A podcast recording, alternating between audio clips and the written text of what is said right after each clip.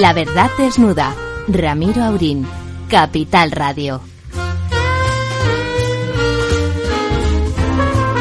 Muy buenas noches, amigas y amigos. Aquí estamos ya con la con las calores, que dirían ahora nuestros compadres del sur, con las calores.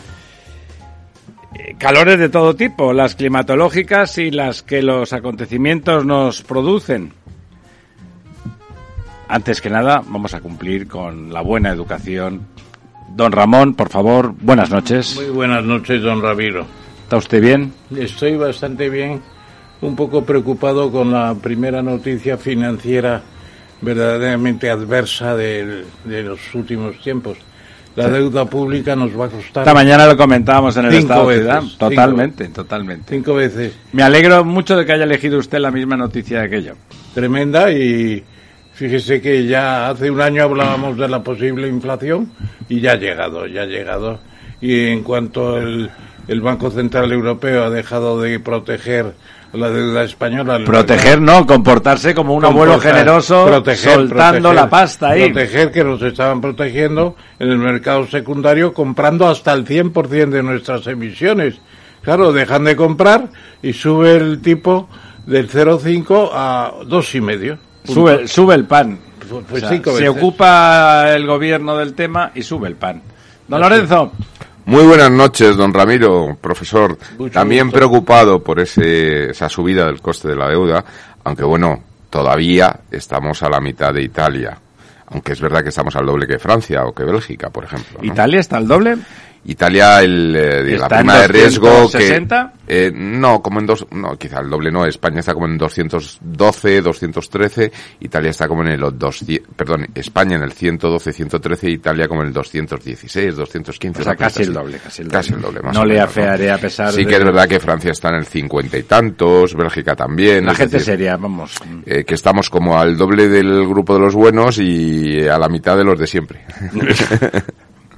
Esa en nuestro grupo estamos a la mitad y en el grupo de los buenos pues no estamos, ¿no? Y menos y menos eh, en la en la actualidad.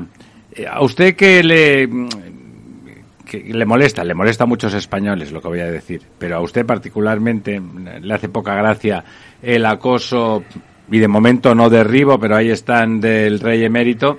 Eh, la última la última jugarreta diciendo que le van a pedir facturas de las cacerías y esas cafeterías de lujo a las que iba, ¿dónde están las facturas? Bueno, vamos a ver quién ha pagado las cacerías, dónde fueron, porque ya no tenemos tanto detalle si fue a Bosvana o fue a, a la a la zona del sur de Angola.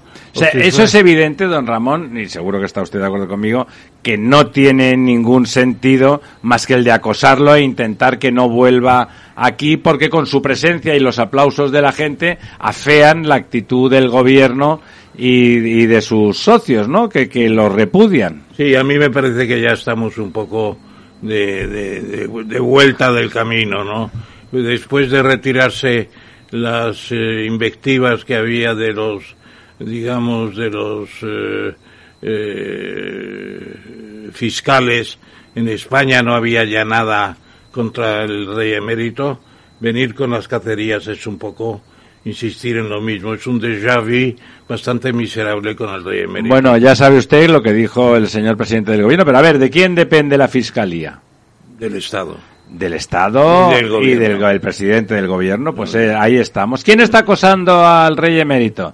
Pues el presidente del gobierno. Los fiscales, claro, los fiscales. Que Ustedes- además están especialmente propicios con la mandamás que tienen por encima del todo, lo- la María Jesús Delgado. La ¿no? señora Delgada. La señora, de- señora Delgado. De Moral Delgada, la señora de Moral Eh, Delgada. eh, no sé qué estarán tramando, porque también... Bueno, complacer a sus socios, don Ramón. Sí. Porque no tiene otro sentido político. Para, Sí. para el Partido Socialista, Y a, y a un juez que fue muy famoso y que tiene alguna relación sentimental con la... sí, con la- y que la- se llama como algún ministro de cociente tal- intelectual Gar- Garza- mejorable. Garza o Garzón, Gar- Garza, Sí, algo de pájaros, ¿verdad? Pajarraco, porque si es una garza es un pájaro, el garzón debe ser un pajarraco, ¿o no? ¿Cómo es? Per- Perdón, perdón, yo es que no sé de pájaros. Algo, algo, algo parecido, algo parecido. Usted algún comentario que le veo con los ojillos, pero no, no suelta no, prenda. la verdad es que, bueno, es, es- estamos viviendo una etapa interesante. Comentabas tú de... Bueno, le llama usted interesante a patadas en el culo de alguien, no Eh, sé. bueno, no, de interesante el me refiero porque realmente, bueno, yo creo que pocas veces en la historia se han dado situaciones tan eh, contradictorias, ¿no? Es- Casi podría decir usted estrambótica sin, sin ningún Sí, tipo y sobre de todo ahora que, que yo creo que, que eh, es posible que al señor Sánchez empiece a, a- a surgirle una especie de, de morriña de, de socios, ¿no? Porque se está descomponiendo también la izquierda, ¿no? Lo estamos viendo en Andalucía, pero se está viendo Pero nadie general. limite, don Lorenzo. Sí, pero ya no ¿Usted se sabe, sabe lo del sueldecín, Pero ya no se es? sabe Si sí, uno no tiene dónde Ahora mismo hay como como una especie de atomización de esa izquierda, ¿no? Entre infinitos grupúsculos y bueno, pues está por ver, ¿no? Es decir, yo creo que está, eh, yo creo que se ha quedado sin interlocutor dentro de sus propios socios, ¿no? Eh, y eso eh, genera cierto sentimiento de soledad. eh, ¿no? Bueno, más que nada que como lo- no piensan dimitir, pues ponen caras y ponen más caras y ponen recaras, pero no piensan dimitir. No se preocupen ustedes. No van a dejar caer al gobierno. Los indepes por no dejarlo caer. Y, y los podemitas, pues Sí, por supuesto por seguir cobrando, Pero ¿no? fíjese usted cómo los, eh, incluso dentro de Bildu, cuando hablaba de los indepes, bueno, pues parece ser que Bildu no son facciones- indepes, son exetarras. Lo digo porque Bien. es un escalón distinto. Bueno, en cualquier caso, en, en esos esetarras eh, se han dividido como en dos y parece ser que el otro día se liaron a golpes, pero físicamente, es ¿Ah, decir, sí? a bofetones. Sí, eso es lo que yo he leído en la prensa. Claro, es lo que tiene, de- lo tienen deben de echar de menos. Como dos facciones entre Porque ellos. Bildu está colaborando, está negociando con el gobierno como si fuera una potencia extranjera, que prácticamente es lo que es. porque Pues sí, no es la potencia que tiene, pero Porque vamos, se siente. Tener que negociar las pensiones no contributivas con Bildu el gobierno, que me lo cuenten. ¿A qué se debe? Pero esa preponderancia de, de Bildu, interesarse por los abandonados Don Ramón, del es- sur de Euskadi, que dicen ellos. Es muy fácil eso, porque está, está chupado. Yo me intereso, amenazo con bloquearte y tú me sigues eh, soltando presos y acercándolos y cositas de esas. Claro, y además en el País Vasco tiene mucha fuerza el poder gris de los ancianos que se manifiestan periódicamente en la ría del Nervión con la protección del PNV y además la última subida de pensiones fue con el PNV y ahora viene Bildu. O sea que el tema de las pensiones eh, lo tenemos gobernado por los indepes y los sabinistas de Sabina Bueno, Arana. así se que no sé qué, que- que es, peor. Así se garantizan que ningún partido constitucionalista, que sería como el PP ya está estigmatizado en el País Vasco, pues el PSOE, que llegó a tener un presidente, ¿no? Al señor Pachi López. López, a Pachi López, pues que no, que no, no toquen la parte esa social, ya sabe, fíjese usted lo social que es el PNV, que seguramente es el partido más a la derecha Y- económicamente Y, de Bildu España. será, será social de, de la maquinaria que trabajaba. Bueno, o sea, hay, fábricas de armas en el País Vasco, pues por ahí sí, pues a lo mejor son sociales, ¿no? Está lo que se llama el Valle Armero, que está en torno a Iba. Ve, ahí te encontramos un sentido al carácter social Allí y sindicalista La de pistola, Bildu. la pistola Star y otras muchas, ¿no? Las escopetas de caza, eh, vascas las más importantes y belgas las otras. Y bueno, yo creo que han compuesto una especie de interlocución del gobierno en el País Vasco entre el Binu, el Bildu, Bildu y PNV, que bueno, la gente dice, pero ¿qué es esto? Es, es muy triste, es muy triste eh, el, el papel del actual gobierno del PSOE, un PSOE uno podía estar de acuerdo o no con sus políticas, pero que desde luego defendía la integridad del Estado, defendía la Constitución y defendía las cuestiones básicas que integraban a la nación española. Lo ha hecho, lo hizo el, el- el- no se puede decir que no lo hizo porque lo hizo y lo hizo valientemente en los gobiernos felipistas, lo hicieron y ha, sido llegar a, a este señor. Y además a diferencia de a diferencia del señor Zapatero que, era vamos yo, su, sus análisis eran de una simplicidad terrible. Aquí no hay simplicidad, aquí hay una voluntad de permanencia, de disfrutar de esa cosa que es el presidente de un gran país como España, a costa de lo que sea. Es evidente que va a costar muy caro, que está costando muy caro esta coalición y que un presidente del PSOE decente, como ha habido, pues hubiese dicho que ya había llegado el momento de, de romper o de hacer elecciones o de buscar otros apoyos, sencillamente, intentar buscar algún tipo de, de gobernanza en minoría Claro, amparándose con los que han llamado fachas, franquistas, protoasesinos, eh, sinvergüenzas, claro, es, es complicado decir que... Bueno, espere, espere usted, don Ramiro, que acaben las elecciones en Andaluzas. Andalucía. Sí, Tenemos creo- después un, uno de los invitados, con él vamos a, a comentar cómo ha ido eso. Por eso no he creo- entrado en el tema todavía. Creo que después de las andaluzas y con los resultados que se están viendo en las encuestas que, o la tendencia que pueden ir, no le doy mucha pervivencia al gobierno. No digo al señor Sánchez que pueda agotar la legislatura, pero Yo me juego con usted lo que quiera que agota la legislatura. Sí, y probablemente. no lo digo porque sea usted Sí, incompetente en cosa- sus análisis, sino por él, ¿eh? Sí, pero que una cosa es que aguante él y otra cosa es que es que gobierne en minoría, que decir, en una situación en la cual, bueno, pues eh, sin poder legislar, sin poder hacer cosas más allá de elementos puntuales, aguantan el poder, pero se pone en en modo elecciones, ¿no? Que es, eh, yo creo que es lo que le va a dar el aviso de, de los resultados de ¿Usted de verdad cree que, que es capaz de romper la coalición don Pedro Sánchez? Sí, yo creo que perfectamente. Yo creo que él tiene eh, diez meses básicamente para preparar las elecciones, que son las más importantes en términos de poder territorial, que son las autonómicas y, y sobre todo municipales, que ahí es donde está el poder de verdad, al menos en términos de colocación de aparato, de sistema. Sí, ¿no? de lo Es que decir, hacen ellos, claro, que es colocar a los suyos. Claro, eh, al final son 8.000 pueblos en España y eso pues supone multiplicarlo por tantos concejales. No es lo sí. mismo que los 300 diputados que hay en las Cortes, ¿no? Sí, 8.000 por Y 10 lo tanto, son... Más luego todos los empleados que contratan, los- es decir, el gran poder territorial y político está en ayuntamientos, diputaciones que dependen a su vez de ese poder local y, y- comunidades autónomas, ¿no? Y yo creo que se va a poner en modo elecciones absoluta. Y, y tiene que buscar una diferencia y tiene que tratar de recuperar algún tipo de, de elector de esos eh, soes clásicos que de alguna forma pues han visto mal este este gobierno de coalición no y, y yo creo que, que es el paso que va a dar yo no creo que siga el previendo el, el gobierno actual eh, digamos en septiembre por poner una fecha no Puede ser. ¿Y usted puede cómo lo ve? Yo, yo antes de las previsiones que están empezando a, dibujarse con Andalucía el 19 de junio, eh, empiezo a pensar en la misma línea que, que Lorenzo. ¿Por qué? Pues porque va a estar muy descompuesto el aparato de gobierno.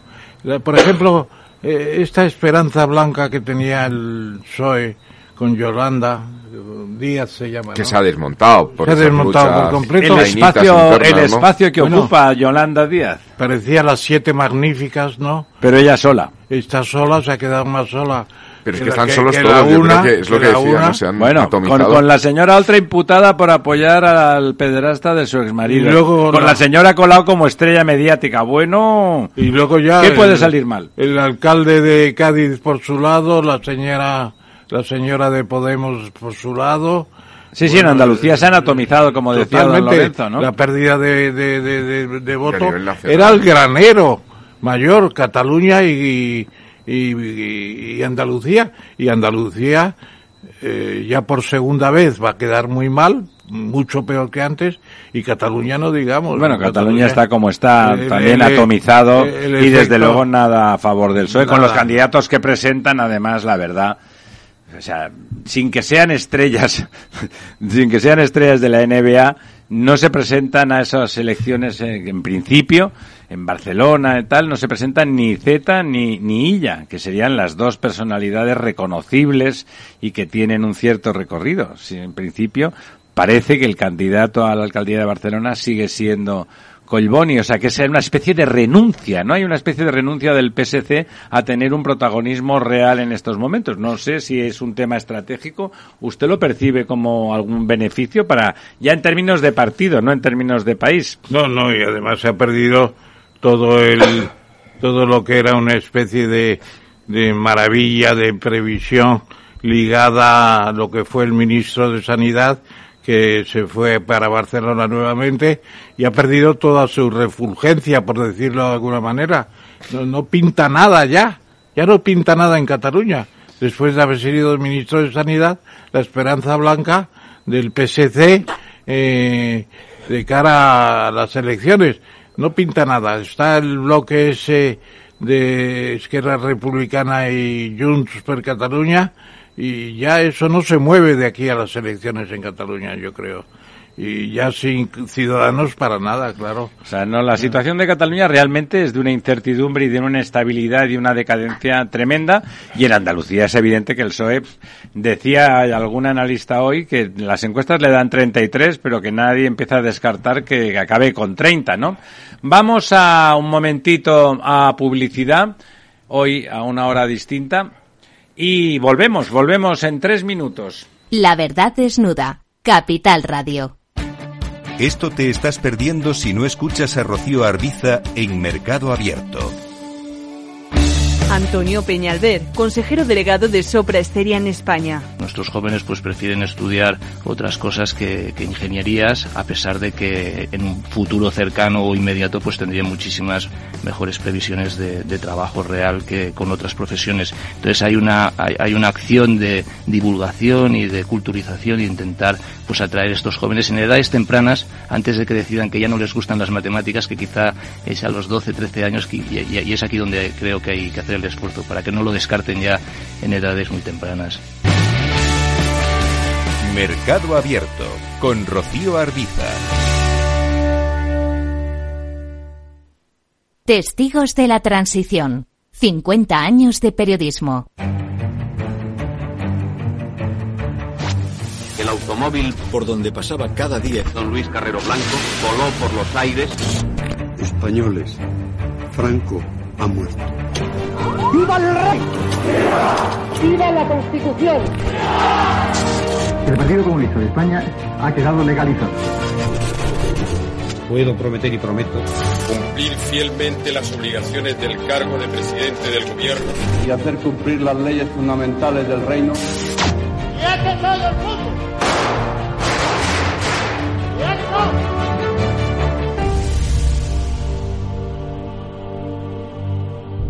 Todos los miércoles a medianoche en Capital Radio. Un encuentro con los periodistas que vivieron la historia en primera persona. Muy buenas, mi nombre es Sergio Fernández y estoy aquí para invitarte al primer programa de criptomonedas de la radio española. ¿Quieres saber qué es un Bitcoin? ¿Qué es esto de Cardano, Solana, Ethereum? Todo esto te lo vamos a contar en Cripto Capital de lunes a jueves de aquí en Capital Radio. La verdad desnuda con Ramiro Aurín.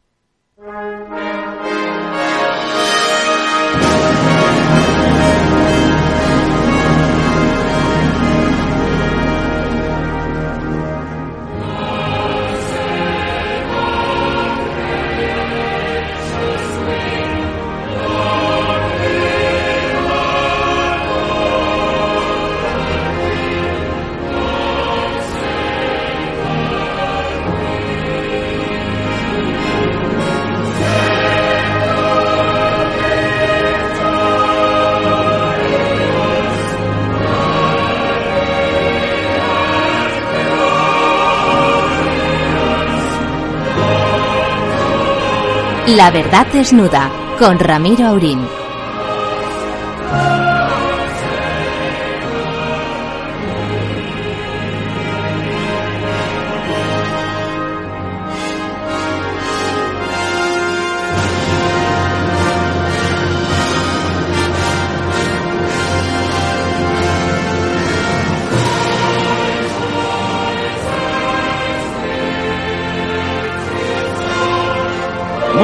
Buenas noches, estamos otra vez aquí, les estábamos, estábamos oyendo el himno británico, que es un himno precioso, pues bueno, porque a don Ramón, la reina de Inglaterra, le parece un personaje notable y está emocionado, debe ser por, por la solidaridad del club, del club de edad que con su 70 jubileo. Y para hablar de eso y de otras muchas cosas, por supuesto, hemos convocado aquí, y se lo agradecemos que esté al otro lado del teléfono, a don Pedro Schwartz. Don Pedro, ¿está usted ahí? Estoy aquí y estoy en la Embajada Británica celebrando el cumpleaños de la reina. Pues nunca mejor dicho, bien hallado, don Pedro. aquí estoy, aquí estoy. Don Pedro... Se oye un poco de música, pero por eso. Bueno, ha, ha, habido usted que hemos puesto el himno, o sea que venía doblemente, doblemente al caso. Don Pedro, como ustedes sabrán, a lo mejor los más jóvenes no, fue el, quizá, podemos decir casi que fue el primero de los economistas de prestigio de este país que se declaró, no solamente con las palabras, sino con los hechos, como un convencido liberal.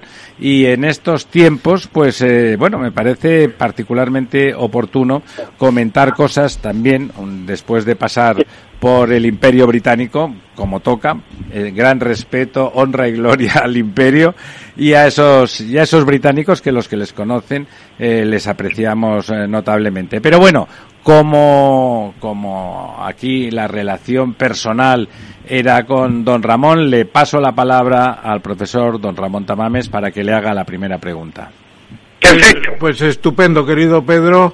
Eh, bienvenido a esta mesa redonda del programa La Verdad Desnuda que dirige el profesor Aurín, como habrás oído, acaba de hablar. Y bienvenido porque te teníamos muchas ganas, por muchas razones. Pero no para pegarte, Pedro, hombre, para que vinieras. Ya sabes que más de la mitad de los miembros de la Real Academia de Ciencias Morales y Políticas han pasado por esta mesa redonda ya y, teníamos necesidad de hablar contigo y buena percha fue y sigue siendo y la muestra es que estás en la, en la, Embajada Británica el jubileo de la reina. 70 años no está nada mal. Va a ser la, la reina más longeva o la monarca más longeva, creo que dentro de muy poco tiempo porque fue eh, el rey Sol es decir, Luis XIV, que todavía le quedan unos días por conquistar y por eso no se marcha eh, para dejarle el trono al príncipe de Gales. Pero bueno, vamos a tu persona. Eh, has viajado mucho desde pequeño por ser de familia de diplomático.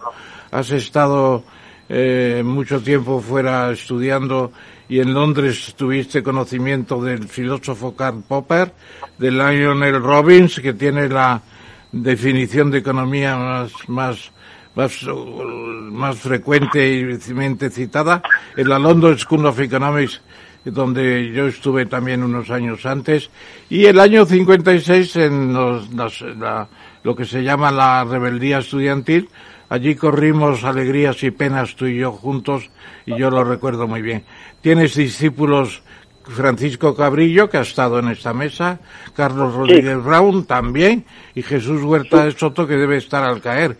Y eres premio Rey Jaime I, y como ha dicho Ramiro, pues persona de la economía liberal, presidente además de la asociación, la Sociedad Mount, Pelerin, que es una especie de, de no reducto, sino eh, expresión viva de esos sentimientos económicos, etcétera, etcétera, etcétera.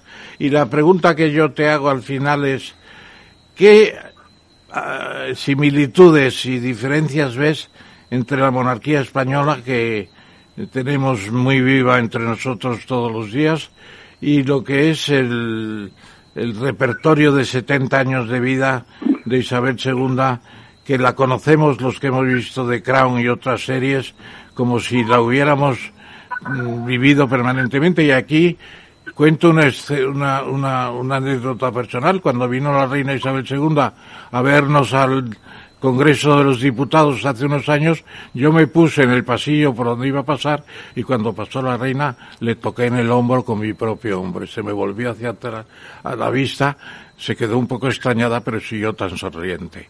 Es un recuerdo real. Es usted un rijoso, don Ramón. un recuerdo real. Bueno, Pedro, escuchamos con mucha atención tus palabras. Pues la reina vino a Madrid con el duque de Edimburgo. Sí, señor. A, celebrar, a celebrar el hecho, el hecho raro de que estuviésemos, fuésemos aliados en una guerra, que era la guerra contra Napoleón. Y de hecho la invitamos nosotros eh, mm, fue a ver la exposición de los cuadros que le regaló España al duque de Wellington y que están en Apsley House en Londres, donde se pueden ver esos cuadros españoles maravillosos. Los rescató Wellington, los rescató Wellington cuando huía José I a través de la frontera de Irún. Y entonces la invitamos aquí a venir y fue una visita muy agradable y entonces por esa razón me hicieron comendador del, del Imperio Británico y esa es una medalla que tengo con mucho cariño. La diferencia entre las dos monarquías es que la nuestra, por decirlo así, ha sido un poco más agitada, ¿no? Ha tenido- Es usted muy cariñoso en sus calificativos. sí, ha tenido, ha tenido momentos mucho más difíciles. Tengo que decir que las dos monarquías ahora tienen una, una manera de ser semejante, que es la de si puede no meterse en política y mantener la, la integridad del Estado que representan y hacer unas relaciones con todos los británicos y todos los españoles que sean unas relaciones amigables. Aquí ha habido, aquí hay más dificultad. Y es muy importante el que la monarquía no sea política, más que cuando es necesario para salvar el país, como está ocurriendo aquí en España. Que sea una representación de todo lo que no es política en la vida social. Porque las cosas que nos pasa en España es que todo se convierte en política. Y eso no es bueno. La mayor parte de nuestras vidas no es nada político. Entonces, eso la reina de Inglaterra, la reina de Inglaterra lo representa muy bien y nosotros, el rey Felipe VI está intentando hacerlo, porque eh, se- tiene dificultad porque le ponen en cuestión por motivos políticos en los que si, le preguntáramos, diríamos, él nos diría que no quiere meterse. Pero en fin, así es la vida. Él está intentando construir una monarquía eh, parlamentaria en la que la cabeza del, del país eh, no, no está metido en política, sino que representa a todo el país y a todo lo que no es político en el país. Como debía ser pues el fútbol, eh, la, la enseñanza universitaria, eh, toda la, la economía, todo eso debería estar fuera de la política, no lo está en España, pero sería cosa buena que pudiésemos lograrlo. Don Lorenzo. Hola, muy buenas noches, Pedro. Soy. Lorenzo Dávila. No sé si te acuerdas de mí. Hace Sí. muchos años compartimos claustro en, en la Sí. universidad y, y aprovecho ya desde aquí para, para mandarte un, un fuerte abrazo. A mí me Sí. gustaría, fíjate, Pedro, aprovechando que estás en la Embajada de Inglaterra, del Reino Unido, Del Reino Unido. eh, El Reino Unido, nosotros Sí. decimos Inglaterra, pero es el Reino Unido. Es el Reino Unido, sí. Eh, que, que me contaras sobre lo que probablemente, aunque el motivo sea el cumpleaños de, de la reina y este jubileo, etcétera, Bueno, su coronación, en que, probablemente eh, se esté hablando en los pasillos o en, eh, o en los corrillos de, de la embajada de los otros temas que se están viviendo también en estos momentos en el Reino Unido, como ha sido, bueno, pues esa moción de censura fallida con, contra Boris Johnson y sobre todo de la amenaza que ha lanzado y que yo creo que es una amenaza latente que tenemos en toda Europa de la ruptura de, las, de los acuerdos del Brexit con el tema de Irlanda del Norte y que puede ser bueno pues otro otro otra China en el zapato en la situación actual tras pandemia guerra de Ucrania y ahora colapso si es que se produce con, con ese con esa rotura de las del acuerdo del Brexit. Decir que los diplomáticos que están en la fiesta y fuera de la fiesta tendrían mucho cuidado en dar una opinión política. Es decir, qué va a pasar con el presidente del gobierno británico el- con, y qué, con Johnson y qué va a pasar en general. Ellos pues tienen el cuidado típico de quienes representan a la reina del Reino Unido de no meterse en política, de no hacer comentarios que puedan parecer en- que están en uno de los lados. Lo que pasa es que lo que está ocurriendo en el Reino Unido es, es notable. Eh, ha, fracasado, ha fracasado su, la moción de censura. Pues no sé, estoy seguro de que haya fracasado. Eh, son Claro. muchos los, los diputados que han, que han votado contra él. En realidad ha habido una censura de facto, ¿no? Sí, bueno, y de hecho estamos a la espera o están a la espera de dos elecciones parciales.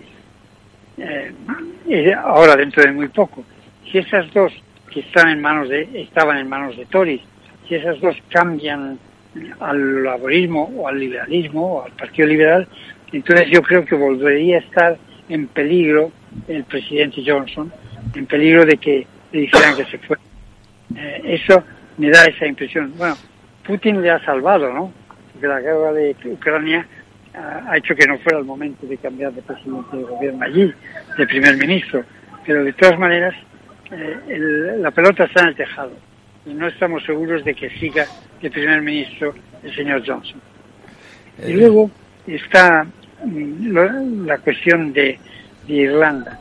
Es muy difícil porque la paz en Irlanda se consiguió al dentro de la Unión Europea, al que no hubiese fronteras para los bienes y servicios entre Irlanda eh, del Sur, la República, Irlanda del Norte, eh, e Inglaterra y Escocia y Gales. Pero eso, claro, se ha roto al salir eh, el Reino Unido de la Unión Europea. Y no sé muy bien cómo lo van a resolver, porque lo que no quieren los irlandeses del norte es que haya una frontera con aranceles, ¿eh? allí cerca de Belfast. Y por eso no, no, no lo veo fácil. Y me gustaría mucho que la Unión Europea fuese, si es posible, un poco flexible. Que me parece que no ocurre, y que es el, el origen de todos estos males, es que la Unión Europea se financia con aranceles. Vamos, la Comisión se financia con aranceles. Necesitan los aranceles, Claro. necesitan las fronteras para poder trabajar. Y el Reino Unido, que yo siempre dije, les dije a mis amigos ingleses, que por qué no abrían totalmente el comercio, se quitaban todos los aranceles. Y entonces el problema sería otro muy distinto, porque los bienes de Europa y los de Irlanda del Sur, la Irlanda republicana, podrían pasar libres. Pero nadie está por la labor del libre comercio. Son las tristezas de nuestra situación, de nuestra vida. ¿No le parece, don Pedro, que justamente el liderazgo que ha tomado es una tradición en- del Reino Unido en Europa cuando hay amenazas, digamos, más o menos colectivas, que, bueno, pues la verdad es que toman ese liderazgo en relación a la invasión de Ucrania por parte de, de Rusia? Eh, evidentemente, en Europa, quien tomó el liderazgo inmediatamente de, por de la palabra, por las palabras y por los hechos fue el Reino Unido, ¿no? Sin duda alguna, ¿no? Por, por, por, por Es su- una tradición, es Eso una es. tradición aquí que hay dos, hay dos estados en Europa que tienen un ejército y que tienen la bomba nuclear, que son Francia y el Reino Unido. Eso no hay que olvidarlo. Entonces, eh, tanto Francia, pero sobre todo el Reino Unido, siempre está a la cabeza cuando es cuestión de defender, defendernos contra ataques exteriores, defendernos a, los europeos. Y aquí están, en realidad, tomando un, un papel típico de lo que son los dos países con eh, potencia nuclear y con un ejército fuerte, aguerrido, una navy muy también muy acostumbrada a luchar. Y por eso eh, parece ser que Ucrania ha vuelto a, unir a Europa en cierto modo. Ahí le quería decir, don Pedro, que esa ese liderazgo que yo creo que en el caso de lo que ha salvado entre lo ha dicho usted lo que ha salvado a Johnson entre otras cosas ha sido que se ha puesto al frente no se ha churchillizado un poquito digamos Sí. es difícil porque Churchill era un señor muy serio y Johnson pues es un señor un poco cómico pero se ha churchillizado y el resto de Europa lo hemos percibido. Hemos percibido que quien ha tomado la bandera y no ha flojeado y no ha puesto cara de circunstancias ante la masacre rusa ha sido el Reino Unido. Le parece que eso podría ablandar eso que comentaba también usted antes de en la relación con el Brexit, esa cesión, no cesión, pero esa, esa puesta en común de su gran ejército, el gran ejército británico, que es un gran ejército, además del arma nuclear, y es un ejército experimentado y, y, bueno, y muy capaz, ¿no? O sea, es un ejército que realmente es temible en, en batalla. O sea, ¿le parece que Europa puede percibir que, que eso con todas las peculiaridades y con todas las ex- ex- excentricidades que se quieran, significa que, el Reino Unido sigue siendo Europa y que de alguna forma hay que tener alguna concesión para que no tenga problemas con Irlanda? Eso, eso espero, pero es muy difícil porque Europa se ha ido construyendo y sobre la base del comercio cerrado. Y piensa la gente que es del libre comercio. No, no. Es el comercio interno de los países europeos que pertenecen, que van a pertenecer o pertenecen a la Unión Europea. Y entonces, esa, esa unión por la economía, no es unión por la economía, es unión por la protección. Sí, es mercado interior, es mercado interior, efectivamente. Claro, ¿no? Europa tiene un arancel exterior. Y, y, bueno, igual lo tienen también los Estados Unidos. Sí, todo el mundo lo tiene en general, ¿no? Bueno, todo el mundo lo tiene, por desgracia, es así. Algunos pequeños países no lo tienen, pero la, la, todo el mundo lo tiene. Y esa insistencia en controlar el comercio exterior va a hacer muy difícil un acuerdo, porque la cuestión de Irlanda es de comercio, de con quién pueden comerciar.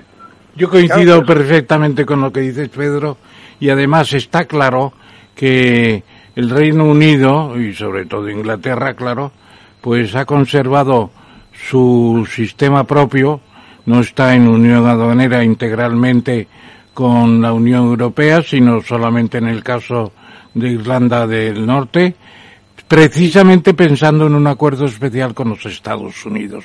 Y ahí está el gran fracaso. El gran fracaso es que Estados Unidos no tiene interés en tener un acuerdo especial con, con el Reino Unido, ni, ni siquiera con Inglaterra. Si se le fuera de la mano Escocia y Gales empezara a protestar también.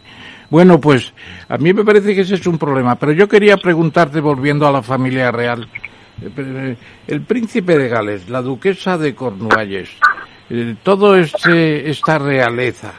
Eh, todos sabemos que el príncipe de Gales tiene sus propios pensamientos sobre medio ambiente, sobre situación social. Eh, Le preocupan una serie de cuestiones.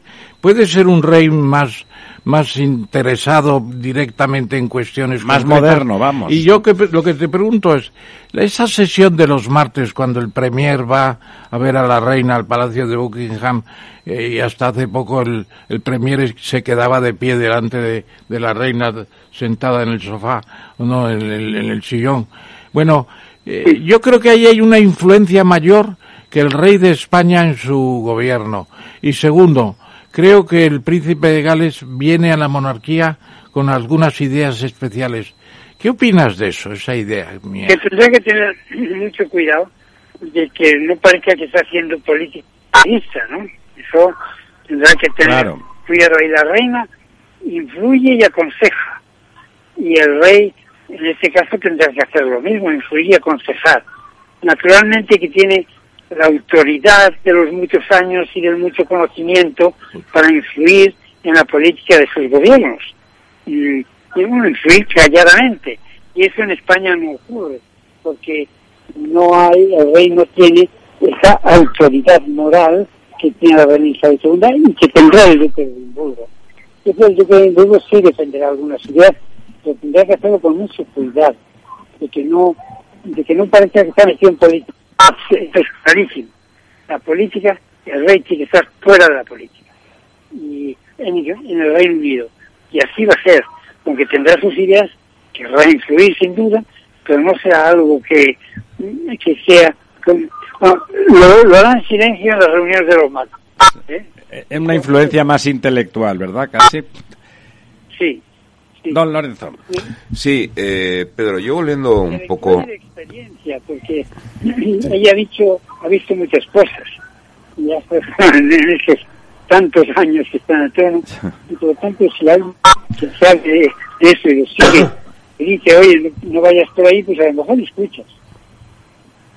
Esperemos. Sí, don Pedro, yo eh, cruzando de nuevo el Canal de la Mancha, una de las cosas que eh, caracteriza, eh, bueno, pues el, último año, por, poner una fecha, es el desplome eh, de, la influencia de Alemania a nivel ya no ya no solo mundial sino a nivel incluso europeo no parece que, que ha desaparecido el, la influencia política Sí, incluso, bueno, unas declaraciones recientes de, Merkel parece que han tenido más peso que, que, todos los meses pasados del señor Scholz, ¿no?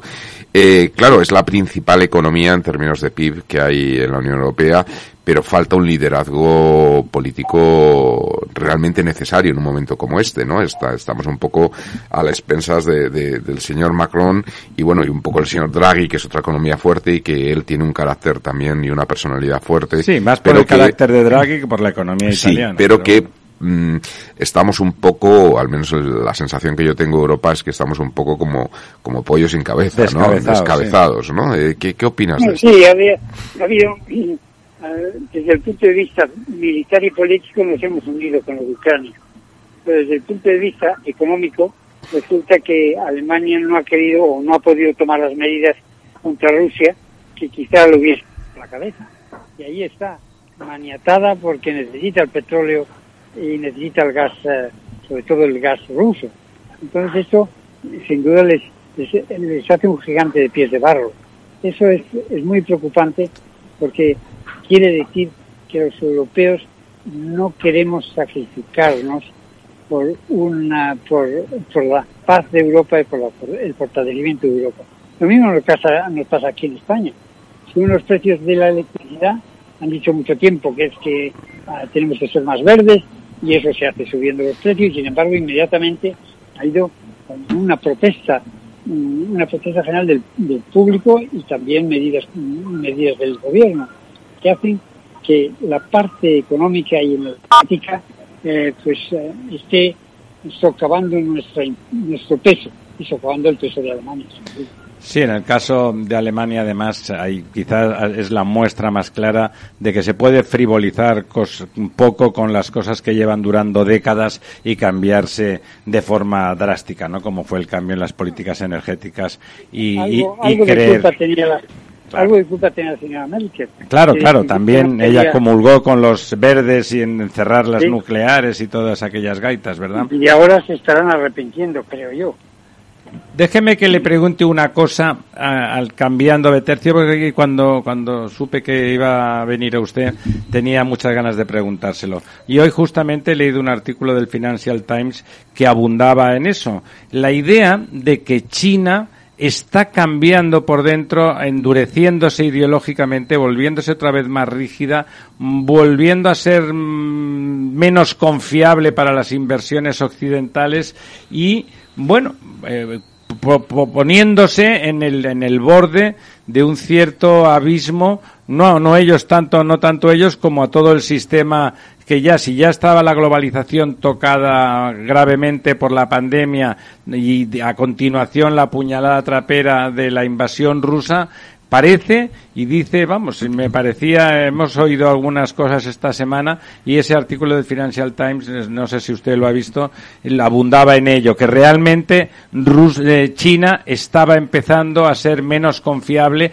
y desde luego no ayudaba a cambiar de ideas su apoyo poco encubierto a Rusia. ¿Cómo lo ve usted? Bueno, su apoyo a Rusia habrá que verlo. Eh, ellos tienen una forma de ver el mundo muy centrada en sí mismos. Los problemas que le interesan son pues, los de sus mares de alrededor y la ruta de la seda. Y también pues tener influencia donde tienen eh, recursos naturales en África, en América Latina. Y, y eso, eso no creo que haya cambiado mucho. ni creo que vayan a, apoyar a Rusia aquí. Y por eso no creo que el, problema chino no ha cambiado, en mi opinión. Llevaba un camino muy, muy malo de dictadura y sigue por el mismo camino en el mismo sitio. No creo, habrá comercio con nosotros, con América y con nosotros. No veo que eso haya, haya sido algo cambiado por el ataque de Rusia a Ucrania. No, no solo por eso. ¿No le parece que en los últimos dos años China esté mm, girando otra vez hacia una posición ideológica más rígida y menos y menos abierta al comercio internacional, sobre todo en su casa, claro, porque ellos vender están encantados de la vida, de recibir capitales y, que esos capitales tengan seguridad en, en el país chino. Sí, eso es sin duda preocupante. No creo que haya sido un cambio drástico. Nos parece drástico porque ha habido un cambio político drástico. el económico ya estaban haciendo imperialismo económico. El que nos vendan o intenten vendernos cosas baratas no está mal. Ya los salarios han subido allí y ellos tienen la competencia de Indochina y otros países asiáticos que tienen salarios más bajos. No, no veo yo un cambio fundamental y en todo caso, pues que si nos exportan cosas buenas y baratas, ¿por qué no? Está bien. Está bien. Ahí, ahí, Pedro, como si ahora estuviéramos ya en esa fase final de las 8 y 20 con el reloj antiguo en la pared en la sala de, de nuestra Real Academia de Ciencias Morales y Políticas, te voy a hacer una pregunta que se corresponde con la preocupación que han expresado mis dos colegas. ¿Tú te acuerdas cuando el general de Gaulle decidió que la OTAN era una organización norteamericana y prácticamente se retiró de la alianza, se fueron de París todos y aquel sellos, matasellos que había, o Only American Ace, solamente ojos americanos podían ver ciertos documentos dentro de la OTAN. Y De Gaulle dijo eh, Francia es una nación independiente, etcétera, etcétera. ¿Tú no crees que precisamente, y ahora se nota más con esa Alemania debilitada, con Scholz en vez de con la Merkel, eh, ¿no crees que es un protectorado de Estados Unidos, en cierto modo, el paraguas atómico, el paraguas de guerra, el dólar, etcétera, etcétera. Bueno, eh, no es cierto que, por ejemplo, Graham Allison, y termino rápidamente, Graham Allison en Harvard dice eh, lo que tiene que haber es un acuerdo entre China y Estados Unidos. Europa está renunciando a buscar ese acuerdo entre China y Estados Unidos y como protectorado está bajo la, el mando de un Biden, de un Trump, en una situación bastante penosa, creo yo. Es una situación que no es nueva tampoco. Es decir, hemos formado parte del imperio americano hace ya mucho tiempo y eso no ha cambiado. Los presidentes americanos todavía influyen muchísimo en esta política y la llevan adelante. No creo que se ocupen únicamente de China, eh, el hecho de que Ucrania haya, en Ucrania haya ocurrido eso, ha hecho que se hayan vuelto pro-europeos, ¿no? Y, entonces, mm, otra vez no creo que haya cambiado nada. Lo que tenemos que hacer es intentar, en efecto, tener un poco más de voz política y sobre todo nosotros hacer una política económica distinta, más abierta y de más prosperidad. una de las cosas que me preocupa de Europa es que toman medidas para no crecer, medidas muy a la moda, como, como es eh, las medias verdes y otras, pero si la economía española, la economía europea crece mucho, nuestra situación respecto a América sería más fácil. Pero estamos en el imperio americano. Bueno, mejor que el imperio chino. Desde luego. Bueno, bueno, bueno. la menor duda. Lo mejor es que no haya imperios y que haya. Y lo mejor es ser altos y rubios. La mesa, la mesa multipolar, la mesa multipolar, en vez de la pretensión de hegemonía continuar Estados Unidos como gran hegemón, y China, pues dice que no es hegemón, pero el año 49, cuando se cumplan los 100 años de la República Popular de China, quieren estar por delante de todos, pero bien por delante. A usted, don Pedro, no le parece que China pretende ser Yo no pretendo convencer a don Pedro de nada. No, yo no, yo le digo que es que no le parece a él que realmente China quiere ser el siguiente gran imperio, como usted apuntaba un poco, yo creo lo mismo. Yo no matices. no conozco China bien, porque no he estado más que en Hong Kong y por tanto es muy mala puerta para entrar en China. Y no sé qué divisiones hay allí, porque parece mucho que el presidente manda mucho, pero habrá distintas opiniones y distintas divisiones. Y la tradición china ha sido de quedarse en casa y de no salir a, imponerse en el mundo, desde hace históricamente. No, no, no lo sé, no puedo contestar porque no conozco el panorama interno de China. Le damos la última pregunta a don Lorenzo. A mí me gustaría aprovechar, don Pedro, eh, igual que antes había cruzado el canal de la, de la Mancha, ahora voy a cruzar el estrecho de Gibraltar. Y bueno, nos encontramos con que hoy, pues parece ser que Argelia rompe el tratado de amistad eh, que tenía con España.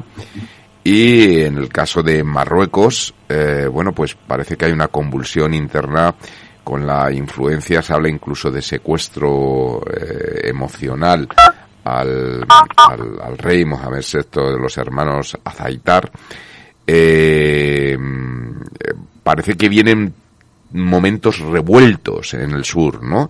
Y España, también Italia, ¿no? Estamos un poco en primera línea de fuego y el problema de las, eh, bueno, de la inmigración ilegal está ahí. Hoy también surgía la noticia de varias pateras que llegaban a, a las Islas Baleares con más de 200 personas eh, no se está eh, dejando eh, sin cuidado el flanco del sur? Sin duda, y tenemos una política exterior inepta, me parece a mí, y dando bandazos. Yo no, no me gustaría estar en el Ministerio de Asuntos Exteriores ahora, y ciertamente tampoco eh, en la presidencia del gobierno porque no, no veo que tengan una idea qué hacer con Argelia, con Marruecos, con el sur, con la inmigración, eso no lo veo. Y ese es un problema que quizá valdría la pena discutir otro día, a muy a fondo. Porque no creo que la inmigración, legal o ilegal, nos haga daño, al contrario, a España como economía, pero políticamente plantea problemas. La última pregunta, Ramón. Mira, Pedro, eh, celebramos mucho que estés en la Embajada Británica eh, con nuestros amigos ingleses, escoceses, galeses y irlandeses del norte. Y a don Hugh Elliot, el embajador, yo le recordé una vez que por dos ocasiones Adam Smith recomendó al rey de Inglaterra, que del Reino Unido entonces, de lo que había entonces del Reino Unido, Igual que, devolviera Gibraltar a España por dos veces, una en la riqueza de las naciones y otra en una carta. Y él dijo que no recordaba eso, luego me dijo que muchas gracias por recordárselo. Yo me gustaría que esta noche le dieras nuestros recuerdos al embajador británico con la amistad mayor en el momento del jubileo de la emisora Sin duda, sin del, duda. del programa La Verdad Desnuda de, de Capital Radio. Así se lo diré. Me ha gustado mucho hablar en vuestra emisora y a pesar de que prometí no he podido ir, sin embargo lo he hecho por el teléfono. Te agradecemos mucho que hayas interrumpido tu cena para estar con nosotros. Eso eh, se te, te honra y te lo damos. Te damos muchas gracias. Estás en una gran fiesta, en una embajada muy importante y por lo tanto solo podemos que agradecerte que hayas estado con nosotros muchos minutos, eh, casi Pues 40. Un abrazo muy grande a todos vosotros. Muchas, Muchas gracias, Pedro. Un abrazo. Un abrazo, Pedro. La verdad desnuda. Ramiro Aurín. Capital Radio. Los viernes en Capital Radio, la salud protagonista. Valor Salud. Industria, pacientes, profesionales y directivos del sector. Investigación y todas las áreas del mundo de la salud y sanidad con sus personas y empresas. Evolución de la pandemia. Novedades de nuestra medicina y sus profesionales. Con los expertos y destacadas empresas. Valor Salud. Cada viernes a las 10 de la mañana, la salud protagonista con contenidos claves y un estilo propio. Valor Salud. Con Francisco García Cabello.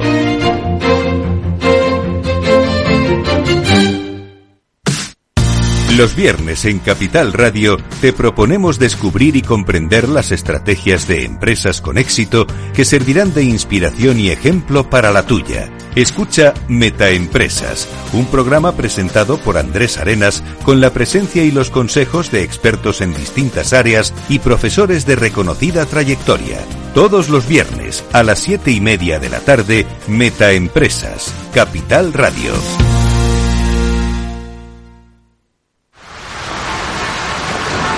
¿Has vuelto a los atascos? Forma parte de la vida de Madrid y esa vida va aparejado con atascos. Realmente el atasco que te absorbe la energía es el de la entrada a trabajar o cuando llegas tarde a una reunión o cuando vas a dejar a tu hijo en el colegio y va a perder y va a, perderse la primera hora de clase. Cuando vengas a Madrid, chulona mí. Reconduce tus números. Voy a ser temperatriz de lavapiés. Desatasca tus inversiones. Y alfombrarte con claveles la gran vía. Recalibra tus cuentas. Bañarte con vinillo de Jerez. Que no se atasque tu economía. Sintoniza Capital Radio. No me gusta el mundo atascado. La verdad desnuda. Con Ramiro Aurín.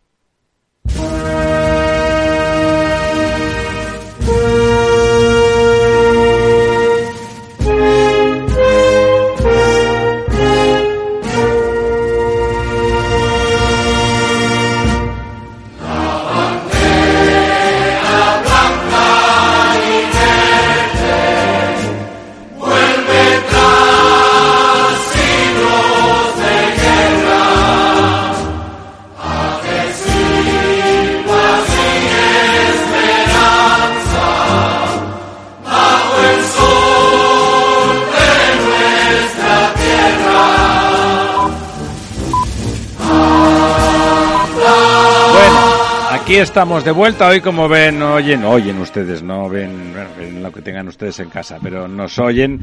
Va de himnos, va de himnos. Y si antes teníamos el himno británico, pues ahora, pues como han escuchado ustedes, teníamos el himno andaluz. Lo del himno andaluz y lo del himno británico era evidente porque era el jubileo de la reina Isabel.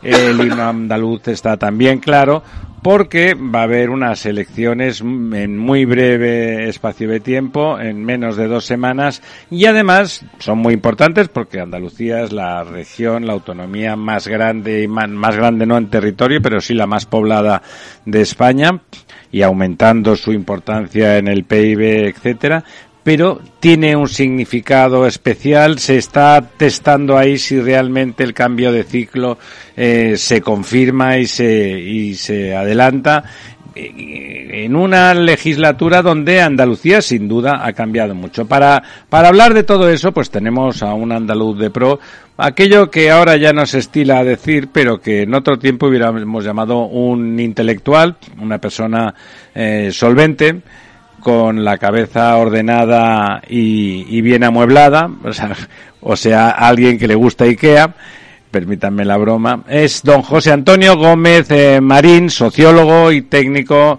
de la Administración Civil del Estado, lo cual garantiza que cuando se pone a hacer codos, pues, eh, pues sale adelante. Don José Antonio, ¿está usted ahí? Aquí estoy, Ramón. Buenas noches. yo soy Ramiro, ahora le pasaré. Ah, Ramiro, perdón, perdón, creí que era Ramón. Ahora le pasaré con, con don Ramón, que inmediatamente. Y bueno, pues ahí vamos a hablar, por supuesto, con él de toda esa realidad cambiante en Andalucía. Yo creo que Andalucía es eh, la más ahora mismo, sin yo tengo la mitad de mi familia andaluza, pero es la realidad más cambiante y más interesante de lo que en España porque Madrid, que está es enormemente emergente, está bien conocida, está claro su proceso, ¿no? Pero Andalucía está, está en un proceso de transformación positiva, ¿eh? añado inmediatamente, transformación positiva muy, muy interesante y además eh, con una especie de sentimiento de moderación, me parece a mí, entre, entre los ciudadanos andaluces, con muchas más ganas de seguir avanzando y progresando que de, que de ningún tipo de discurso maximalista. Don Ramón, presente usted con honores a nuestro invitado. Pues con mucho gusto porque eh, de los mejores recuerdos que tengo de viajes a Sevilla, o a Málaga o otros lugares de Andalucía, son los encuentros con José Antonio Gómez Marín, que hablamos de todo. Una vez coincidimos en la idea de que la caja de Pandora era aproximadamente lo mismo que la, la, la vergüenza de Eva después de engañar al Señor con la serpiente y la manzana. Porque se destapó la caja de las miasmas, pero en el fondo de la caja quedó la esperanza. Y Eva eh, rompió con el Señor, pero dio la libertad al hombre para pensar. Fantástico. ¿Verdad que sí, José Antonio? Lo recuerdo, lo recuerdo. Lo recuerdan muy bien. Bueno, pues él es de Huelva, ha estudiado periodismo también en la Universidad Complutense, ha estudiado en la Universidad de París, en la Sorbona, eh, ha estudiado sociología de la religión, ha estado en periódicos importantes, la revista de Occidente, eh, cuadernos hispanoamericanos, Ínsula. Hoy no nos damos cuenta de lo que era Ínsula, por ejemplo. Era una, una, una, revista de pensamiento y cuadernos hispanoamericanos. Que hacían además entre dos solos, mm, entre dos azacanes, que eran Cano y Canito, ¿verdad? Fantástico. Y Revista Occidente cuando escribía incluso el propio Ortega y Asset, etcétera. Y luego me ha gustado mucho no llegué a comentarlo como te prometí tu último libro, La poría del mal y el mito de Job. Y el mito ah, de Job lo tratas como lo que fue, una apuesta del propio Dios de Yahvé hasta dónde era posible que la condición humana aceptara y soportara el sufrimiento. ¿No es así? Y fuera gregaria. Fantástico, fantástico. Esa idea tuya es importante, y pero tenemos que estar en otros temas más próximos. Hay que irnos a Andalucía. Andalucía. ¿Qué, prevés el 20 de junio? ¿Cómo vamos a estar el 20 de junio? Tomando un poquito de pan tostado con aceite de oliva y pensando Virgen en el futuro, extra, ¿eh? Por eso. en lo que dice, en lo que dice eh, Ramiro, que es muy verdad para todos. Andalucía es el portento de España, es el portento.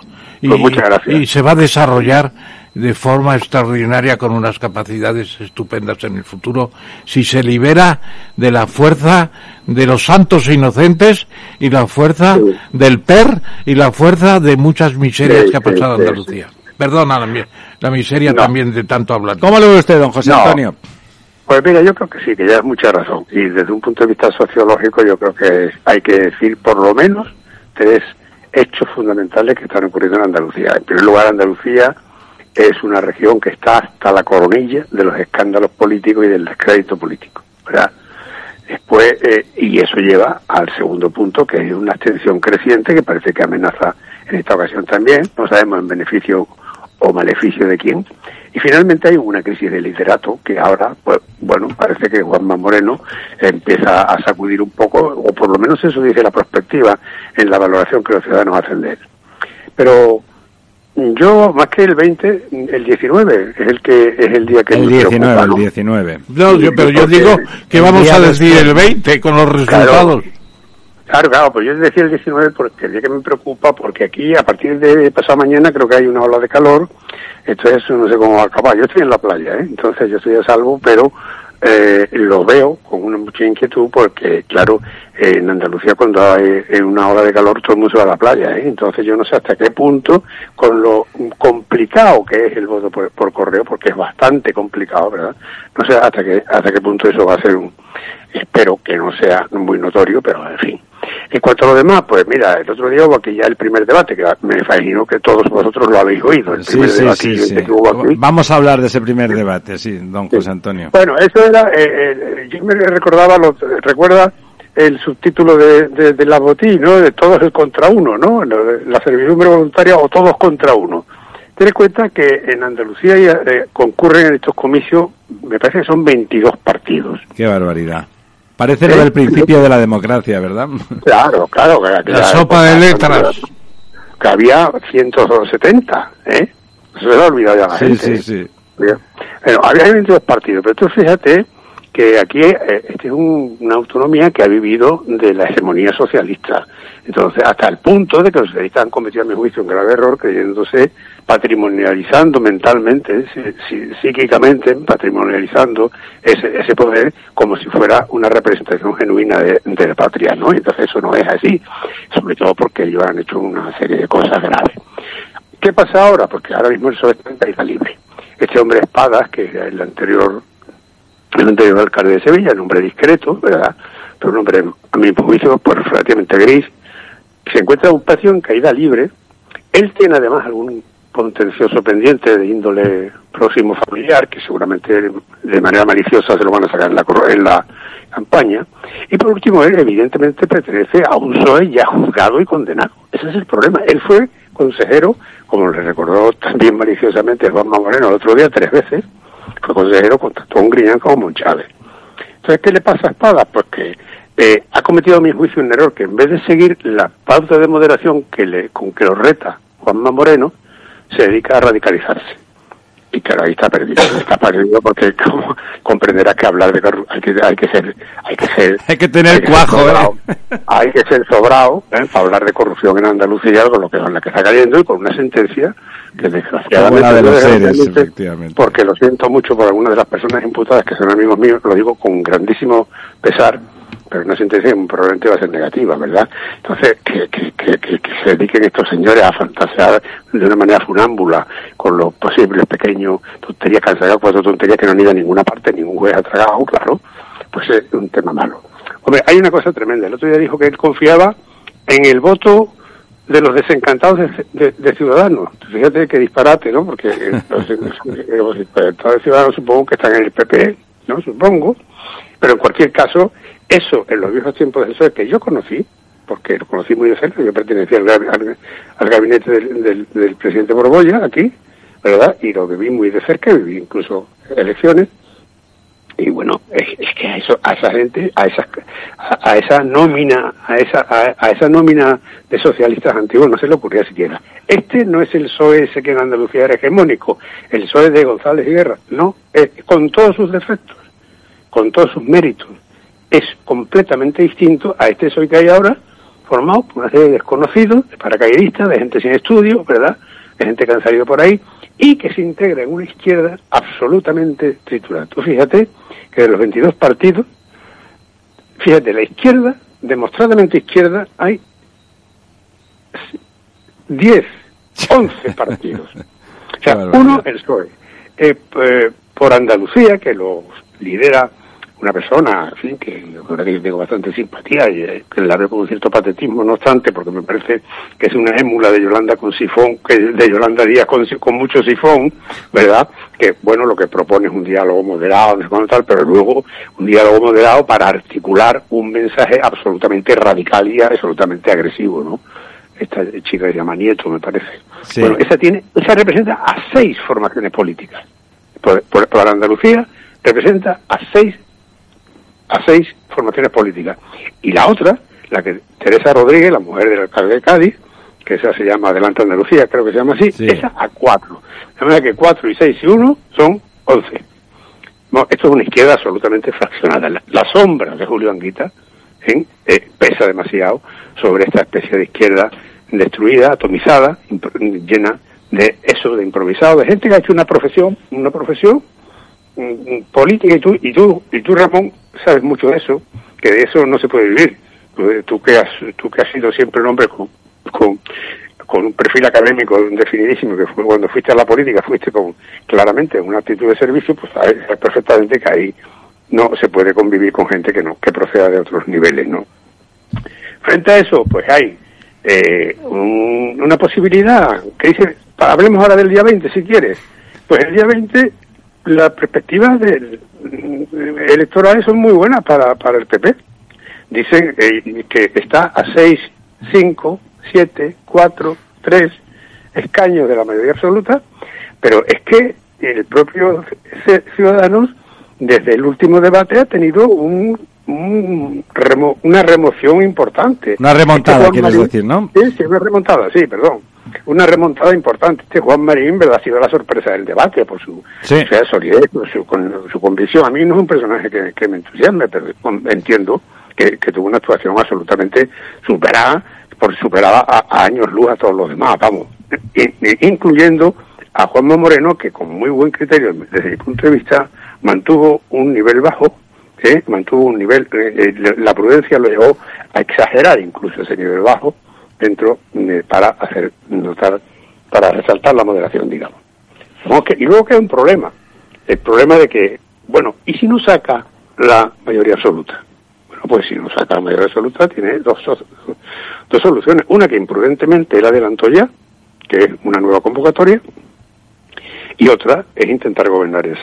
Eh, bueno, si tiene más, si tiene más que toda la izquierda, lógicamente debería de poder gobernar. Tiene más que toda la izquierda, seguro. Pero tú fíjate que dice Vox, mm, e, e, ese cruce insensato por, ambas partes, todo hay que decirlo, porque por ambas partes se ha despreciado la futura posible colaboración con Al rival, sí. Y yo, yo personalmente tampoco deseo la colaboración con Vox, pero, pero lo veo objetivamente. ¿Qué pasa si el PP tiene, se queda a cuatro, cinco, seis, tres votos de la... Pues sencillamente que Vox, que es un, está condenado a ser siempre una segunda derecha, es un partido destinado a una alianza tan no deseada como, como inevitable. Porque ¿qué va a hacer Vox en ese caso? ¿Va a entregarle la Junta de Andalucía a una izquierda atomizada, llena de radicales, donde hay partidos, algunos son verdaderamente estrafalarios, y otros son realmente peligrosos, ¿no? Pues me refiero en el sentido de, la, de su radicalidad, ¿no? Y en cualquier caso, que no se puede gobernar con, con una, una fracción de izquierda que está representada por 11 partidos. Aunque solo esos 11 se quedaran y los demás desaparecieran, Sí. no parece lógico que Vox se arriesgara a eso. Don Lorenzo. Sí, hola, buenas noches, eh, José Antonio. Eh, a mí me gustaría seguir un poco en la línea esto de lo que estabas comentando con respecto a Vox. Entre otras cosas porque Vox salta a la palestra en las elecciones mm. andaluzas. Yo recuerdo, eh, y esto es una experiencia mía personal, que mm, cuatro días antes de las elecciones eh, anteriores, estuve por un tema de negocios en, en Motril, con un buen amigo y con más personas y haciendo tiempo eh, antes de la reunión porque llegamos antes de tiempo nos metimos pues a, tomar un un finito. lo que fuera no si eran las doce y media de la mañana pues yo creo que ya fue un finito una cerveza no lo sé en un bar pues popular digamos no y me sorprendió muchísimo porque en ese momento se, se estaba diciendo de que bueno de si vos surgía no surgía etcétera y, y, empecé a escuchar a, a los bueno a los a los eh, clientes sí. los clientes no de, de, de los habituales. bar, gente más bien popular no y me dio la sensación de que ahí todo el mundo iba a votar a Vox. O sea era y además que no que no lo ni lo ocultaban ni nada por el estilo no y fíjate que eh, hace dos semanas eh, este amigo con el que fui eh, tuvo que ir a Motel también y le, le, dije ya por curiosidad, digo, vete a ese sitio, tómate una cerveza y a ver qué dice allí la... la ahora, eso ¿no? es. Y era todo lo contrario. Ahora el apoyo es masivo al señor eh, Moreno, ¿no? Es decir, al Partido Juanma, Popular. Juanma. Juanma, sí. Y, y no se hablaba mucho de Vox, ¿no? Entonces, eh, yo no sé si, si las elecciones andaluzas que fueron un poco el nacimiento de, de Vox, es, es, es el estallido, ¿no? De Vox eh, como poder, pueden ser también su, bueno, su, su, su inicio de la decadencia, ¿no? La señora Olona, bueno, hemos visto como, como el, el debate no, no estuvo especialmente no estuvo brillante. Bien, ¿no? eh, parece ser que ha dejado la campaña ahora durante tres días. Eh, no terminan de reunir eh, bueno números de masa no en las eh, bueno los mítines que están teniendo eh, pese a que ellos siguen muy grandilocuentes y demás. No podemos estar a las puertas del batacazo de Vox que, que prepare el terreno realmente para un cambio de ciclo absoluto porque sería total primero con las elecciones municipales y autonómicas del, del año que viene y después las nacionales pues yo creo que no, yo creo que, vamos a ver, yo tengo la misma, la misma memoria del tema que tú, ¿sabes? Yo lo vi cuando vino la, en la anterior ocasión, la primera vez que vino que apareció por Sevilla, el famoso, se subió en un banco de, de la calle Asunción, que es un barrio de aquí, de los remedios, ¿verdad? Y no había, había 17 personas y un señor regando, ¿verdad? No había nadie. Bueno, pues el otro día ha habido una y había una multitud. Pero es que siempre es lo mismo. Yo creo que el apoyo a vos, ese, ese, ruano, ese que oímos en la taberna, en el bar, ese que oímos por la calle, ese que nos hablamos con el taxista, ¿verdad? Eso no es más que la reacción propia de un de una opinión pública profundamente defraudada por la política. Hay una un descrédito tal de la política, ¿eh? empezando por un jefe del Estado que está en boca de todos, porque dicen que, que al que yo he oído llamarle ladrón desde el propio gobierno, de la propia estructura superior del gobierno, ¿verdad? Claro. Y eso, eso, lo que eso le llega a la gente de una manera, de una manera desconcertante. Y ese desconcierto conduce siempre a el recurso, a, al recurso radical, en este caso de derechas. ¿no? Sí, bueno, aquí que, eso que se llama dar un puñetazo. ¿Cuándo va a venir aquí un tío que dé un puñetazo en la mesa? ¿Eh? Mi padre, que era un monárquico juanista, siempre decía, siempre recordaba, supongo que idealizadamente, que él, en el final de la República, cuando el Frente Popular entró en descomposición, que oía continuamente, ¿qué hace Franco? ¿Pero qué hace Franco? Es que mi padre, yo creo que eso no pasó nunca, pero él, él, se lo creía, lo decía. Pero bueno, yo creo que estos que dicen que van a votar a Vox, después vamos a ver si lo votan o no. Y si lo votan, que yo creo que puede tener una, un buen resultado, tienen un problema, que están condenados a ser una segunda derecha, una derecha subsidiaria de una marca, se pongan como se pongan, tú fíjate lo que es pasar de AP a Partido Popular, toda esta historia que, que desde UCD en adelante, todas las vueltas que ha, dado, para que la gente no pierda, no pierda de vista con ese enfoque de que la derecha genuina es esa. Y lo otro es una derecha subsidiaria la derecha subsidiaria como un síntoma muy peligroso. Es que estos señores se han ido a retratar con María Le Pen y se han ido a retratar con el húngaro, con el salvaje ese que, que, que, el que dice que... ¿Eh? El Orbán, sí, sí. Sí, claro. Orbán. Han ido a retratar él. Y han ido a por la pamala de los de Polonia. ¿Eh? Entonces, eh, yo me pregunto qué necesidad tenía la- esta candidata por otra parte para, paracaidista, pues como sabéis, esta señora pues no, no ha tenido ni siquiera la delicadeza de renunciar a su plaza en el Congreso, sino que la conserva por si acaso, ¿no? Eh, claro, la gente aquí dice, bueno, esta ni es Salobreña, ni está nunca en Salobreña, esto es mentira todo, esto es un arreglo, y eso la gente le sienta muy mal, porque incide sobre ese fondo de desconcierto y de cabreo general de que, de que todo es malo. Y en esa tesitura, Espadas es la opción alternativa, no se le ocurre más que reducir su, su ideario al coco de Vox. Único recurso que viene el coco de Vox. Que eso no cuela ya, claro. Eso no cuela a nadie, pero además, vamos a ver, eso lo dice usted, que está gobernando con los etarras y que está gobernando con los rebeldes catalanes y que está gobernando con un partido declaradamente antisistema como Podemos. ¿Usted va a decir eso? Claro, y eso la gente no es tonta. La política, hombre, no, no de una manera muy clarividente, pero de una manera genérica, el político tiende a pensar que, los demás, los ciudadanos somos medio tontos, que, que no, que no, que no, que no vemos como ellos con la claridad. José Antonio, sobre todo cuando ellos no son personas muy brillantes, porque de la Hombre, no, no. Claro, es que eso iba a decir. Esa primera transición no solamente estaba don Ramón, pues que es un, una persona, un personaje intelectualmente serio. Los que no eran tan académicos y tan serios también tenían un nivel muy respetable. El mismo don Ramón en privado pues les tiene consideración y respeto y le aseguro que de los que no tienen consideración y respeto se, se enteran. Es en privado, pero le aseguro que se enteran. Hablando... Sí, os un comentario, un inciso, por decir una cosa personal. Acabo de estar en la academia, en la Real Academia de, Buenas Letras de Sevilla, que soy miembro, y porque le hemos hecho un homenaje a John Elliot. Entonces han hablado una serie de personas, el Duque de Segorbe, ha venido también eh, Cayetana, que era la gran discípula de, de los últimos tiempos de, Elliot, ¿verdad? Y ha hablado Alfonso Guerra, que eh, ingresó en la academia muy recientemente, ha hablado un excelente discurso. Yo tengo mis graves diferencias con Alfonso Guerra de Pero es un hombre leído, Alfonso. ¿qué, ha dicho Alfonso? ¿Qué ha dicho?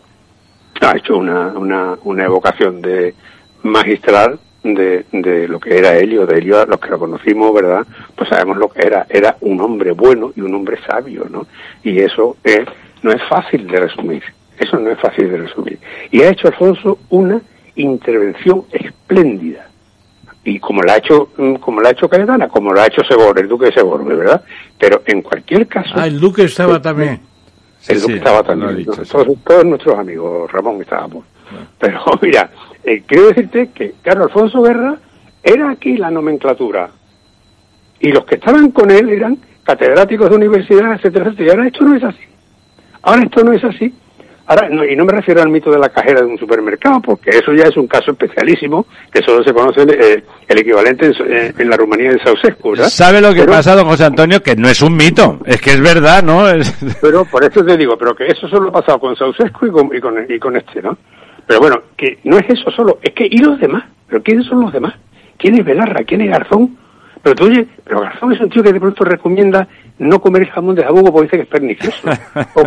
o, que, o, que, recomienda al país entero, al que él representa en el área de consumo, le dice que deje de consumir carne, que, que reduzca drásticamente la dieta de carne. Con lo cual, como tú comprenderás, la cabaña se levanta, la mesta, el espíritu mesteño se levanta y dice, ¿qué, pero qué porra es esto? Este tío está loco.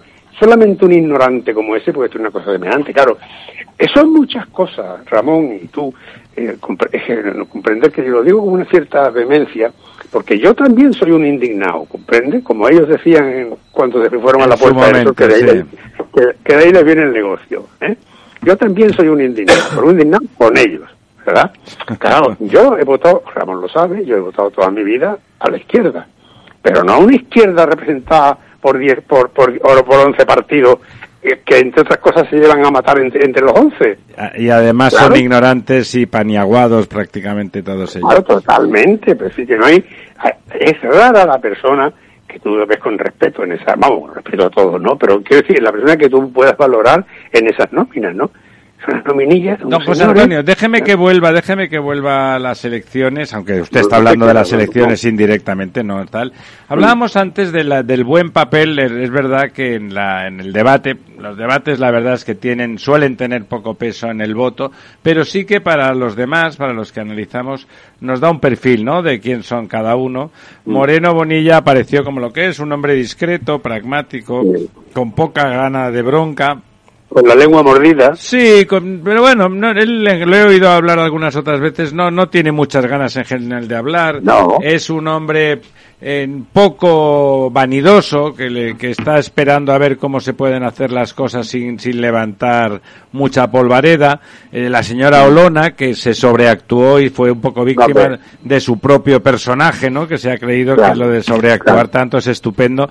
Y claro, cuando el andaluz está relativamente contento y con, con la salida, con, con la rampa que ha cogido la deriva andaluza en estos últimos años, yo creo que ha aumentado mucho la autoestima en Andalucía y eso es una cosa muy importante y por lo tanto el griterío de, de, Olona pues un poco estaba fuera de lugar. Exacto, Igual que estaba fuera de lugar el griterío de, de la de la señora casi casi más anodina la, la, representante de como dice un amigo nuestro del espacio que representa Yolanda Díaz.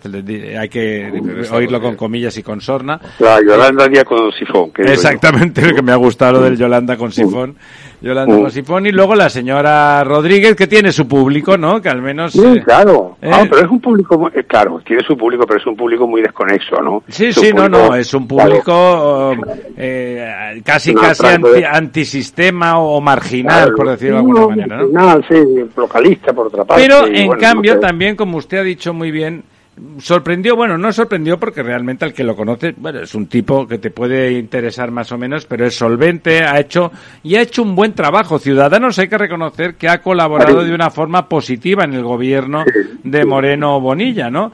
Es decir, si, si, si Ciudadanos... Antes colaboró, antes colaboró de una forma positiva con el gobierno de Susana Díaz.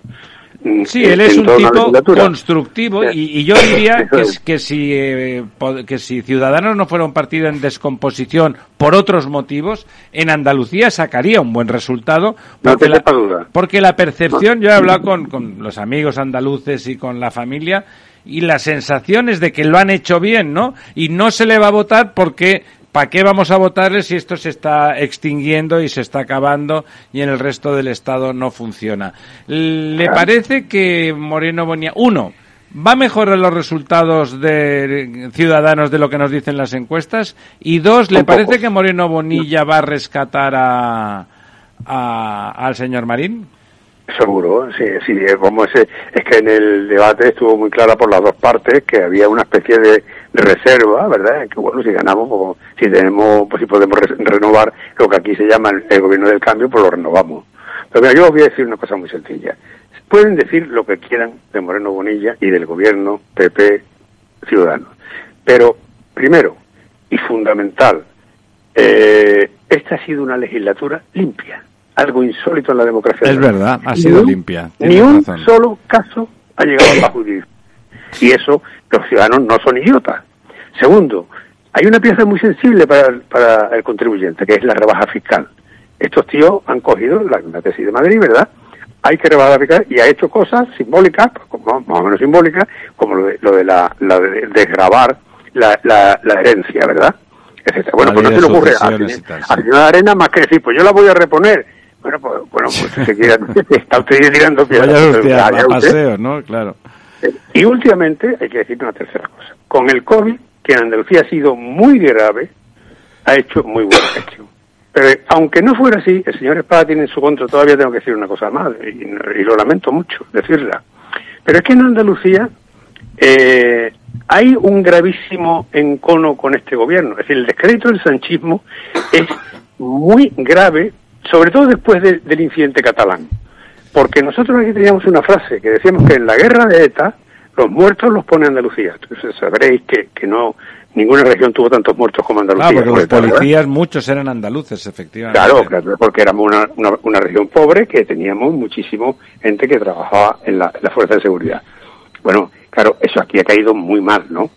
Aquí ha caído muy mal. Entonces, eh, claro, una, una legislatura limpia, bien gestionada la, la, la, epidemia del COVID, porque la, han gestionado muy bien. Una acusación le han hecho absolutamente ridícula que terminó en que, pues bien, que le propusieron un cohecho parecido a lo de Madrid, ¿no? Con, la, con, las mascarillas y tal, esta gente se dio cuenta a tiempo y lo echó a la calle. O sea que ni eso, ni eso han podido tener. De manera que yo creo que, mira, la opción del día 20, querido Ramón, es que, que aquí o, o, o seguimos con, con, con, la relativa paz que esto ha traído y con el moderado progreso que estamos llevando, porque tampoco se puede decir que esto sea una locomotora, como dicen ellos, ¿no? No, pero, pero, está muy bien, hombre, está mucho mejor. Va, va bien, va bien, las cifras son buenas, la inversión extranjera es buena, eh, la renta es buena, el paro ha bajado una barbaridad, porque el paro famoso de Andalucía, que ya era famosísimo, el famoso millón, ya muy cerca de los 200, ¿eh? Oye, José Antonio, hay una, una pregunta que quería hacerte, a ver qué te parece, aunque tal como se ha pintado el cuadro de la izquierda en Andalucía con esas dos representaciones enconadas prácticamente entre sí, ¿cabría la posibilidad de que Pablo Iglesias apareciera de pronto y dijera, no se os puede dejar solos, tengo que volver? Sí, eso, hombre, yo creo que eso por lo menos puede ser una tentación. ¿Van a invitarle a la campaña a alguien? No, creo que no. Yo creo que a mí Me, a mí me han dicho que no, no lo sé. O no sea que, o sea, no, no hay posibilidad de... No, porque no se os puede dejar solos.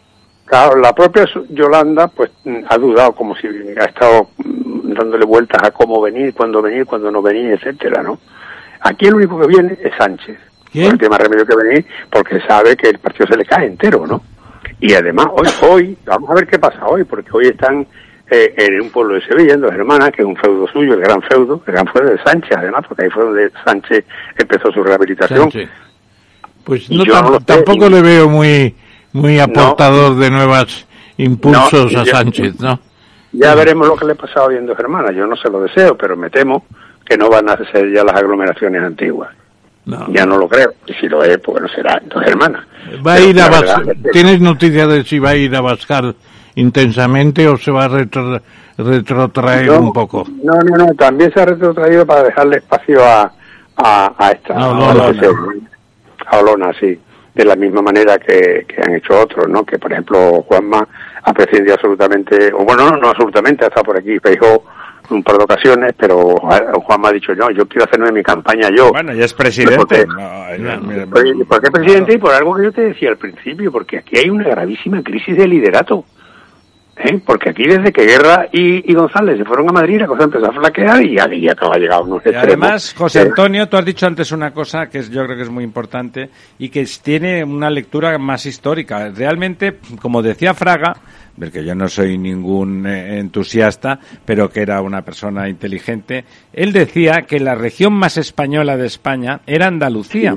y es verdad, es verdad que es la región más española de España, no solamente porque son sus símbolos y su folclore las que más lo representan en el mundo, sino porque además es la que más española se siente sin matices, por decirlo de alguna forma, ¿no? Sin matices ni tan siquiera ligeros, ¿no?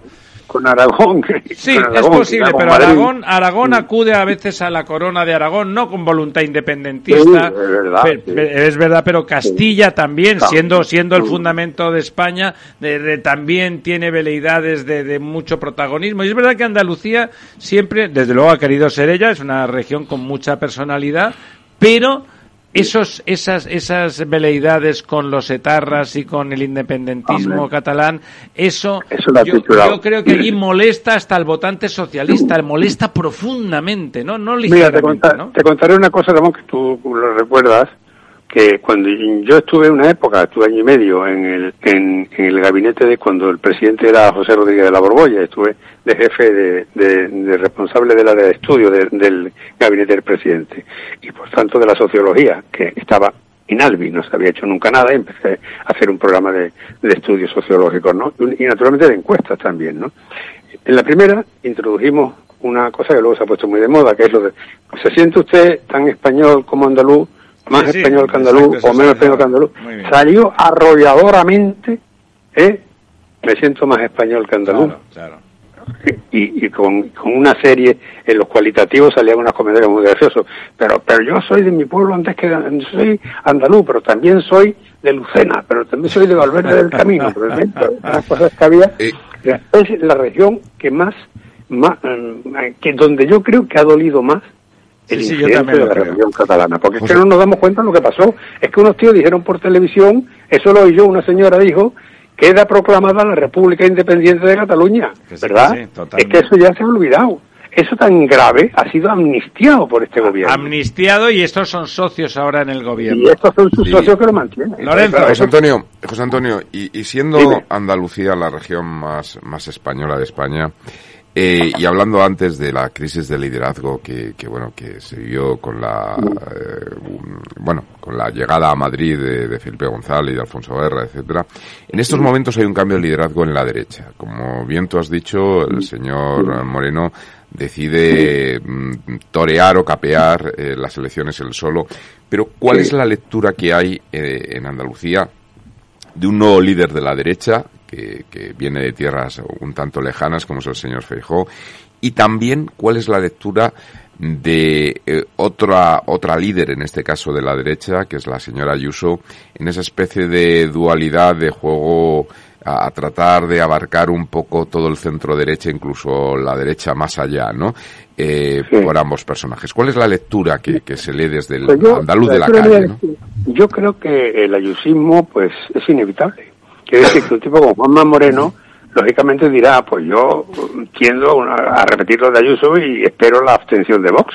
Claro, eso es lo normal que puede hacer un gobernante normal al que las encuestas le dan una mayoría casi, casi absoluta, ¿verdad? Entonces dice, bueno, pues quiere que te diga, pues yo voy a ir a hacer un gobierno por mi cuenta y naturalmente yo voy a bajar los impuestos, los otros dicen que los van a subir, bueno, pues yo lo voy a bajar, tal, que es lo que ya decía, ¿no? Entonces yo creo que lo de Ayuso, eh, yo no, lo que no me gusta, en lo que no me, a mí personalmente no me complace especialmente oír esa dependencia de, de, de Juanma Moreno cuando dice, hombre, yo tal, lo de Ayuso y tal y cual, me gustaría un, Ayuso, no sé qué, no, no, un Ayuso no, un, un Moreno aquí y se ha acabado, ¿no?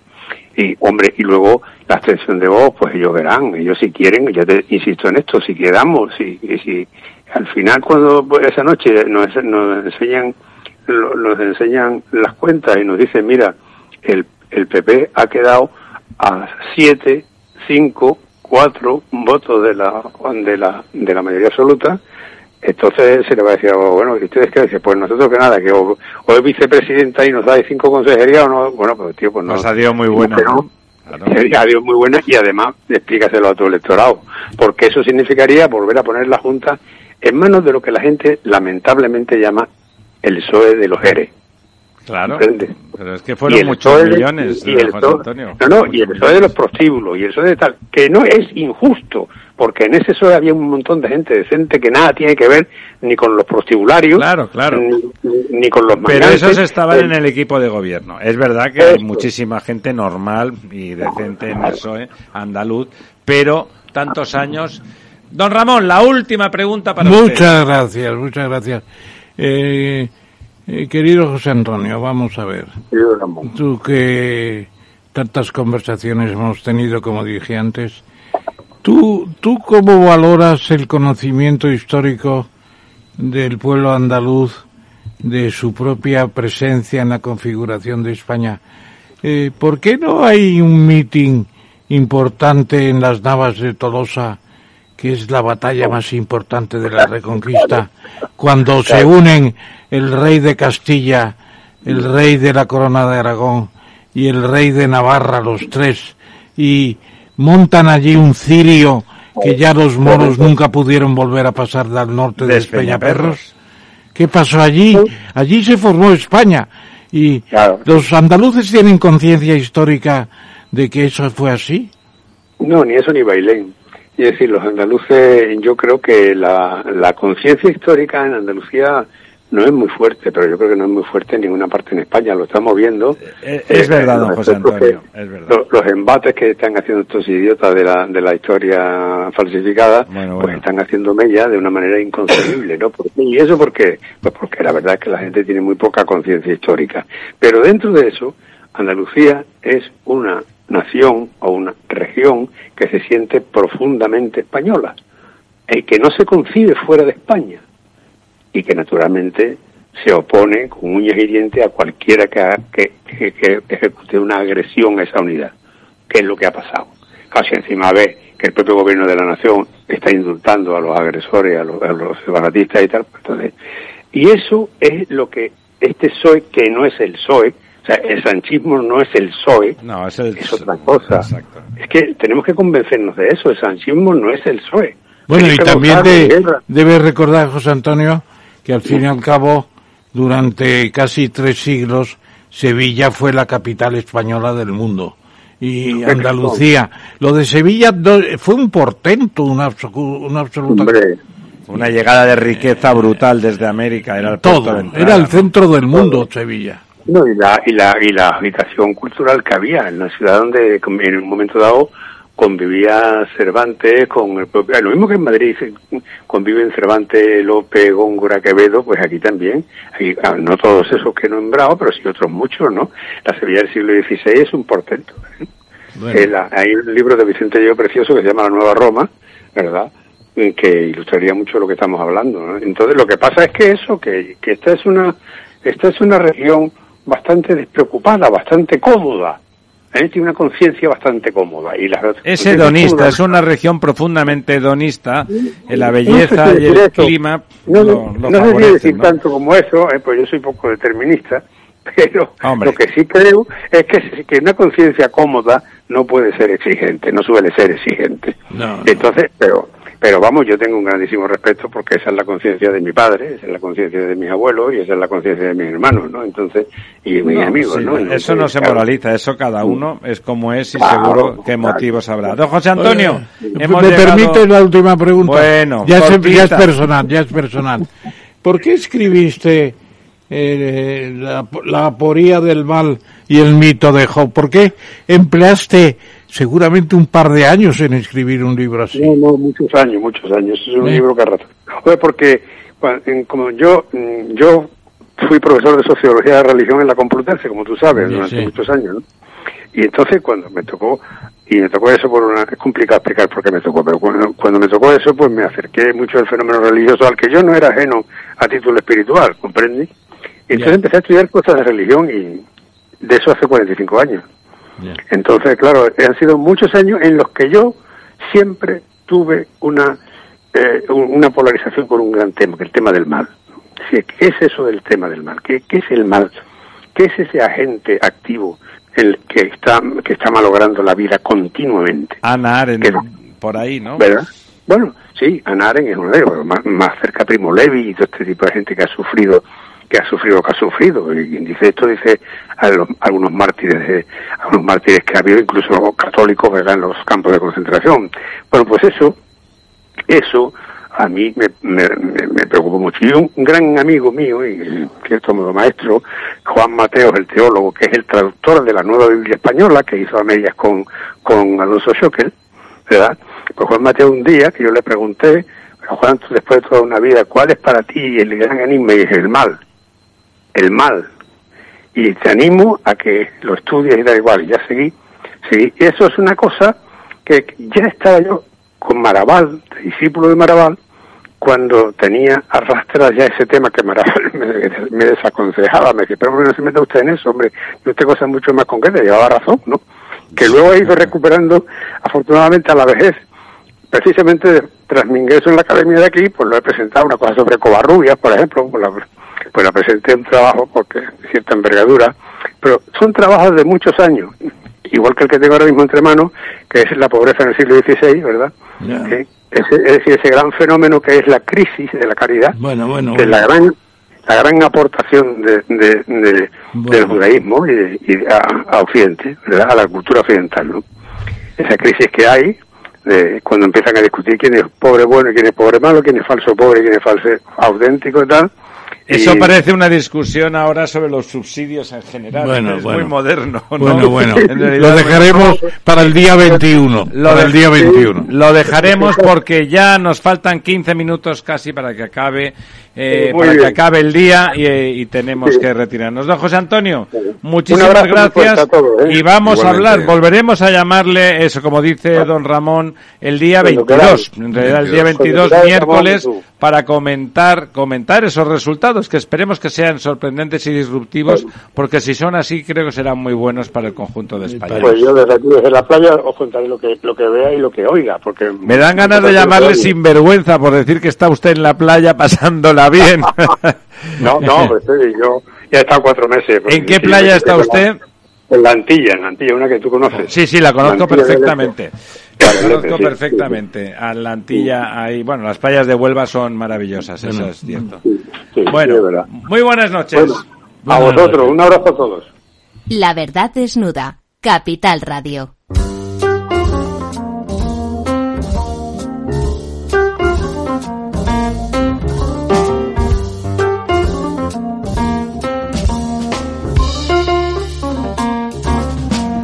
Bueno, pues aquí estamos de nuevo. Tenemos 15 minutitos, don Lorenzo, don Ramón, para este Quid que tiene temas realmente interesantes. Ya hemos empezado con alguno de ellos. Eh, don Lorenzo y yo esta mañana también hemos comentado alguno de ellos sin, sin tener el guion de la noche.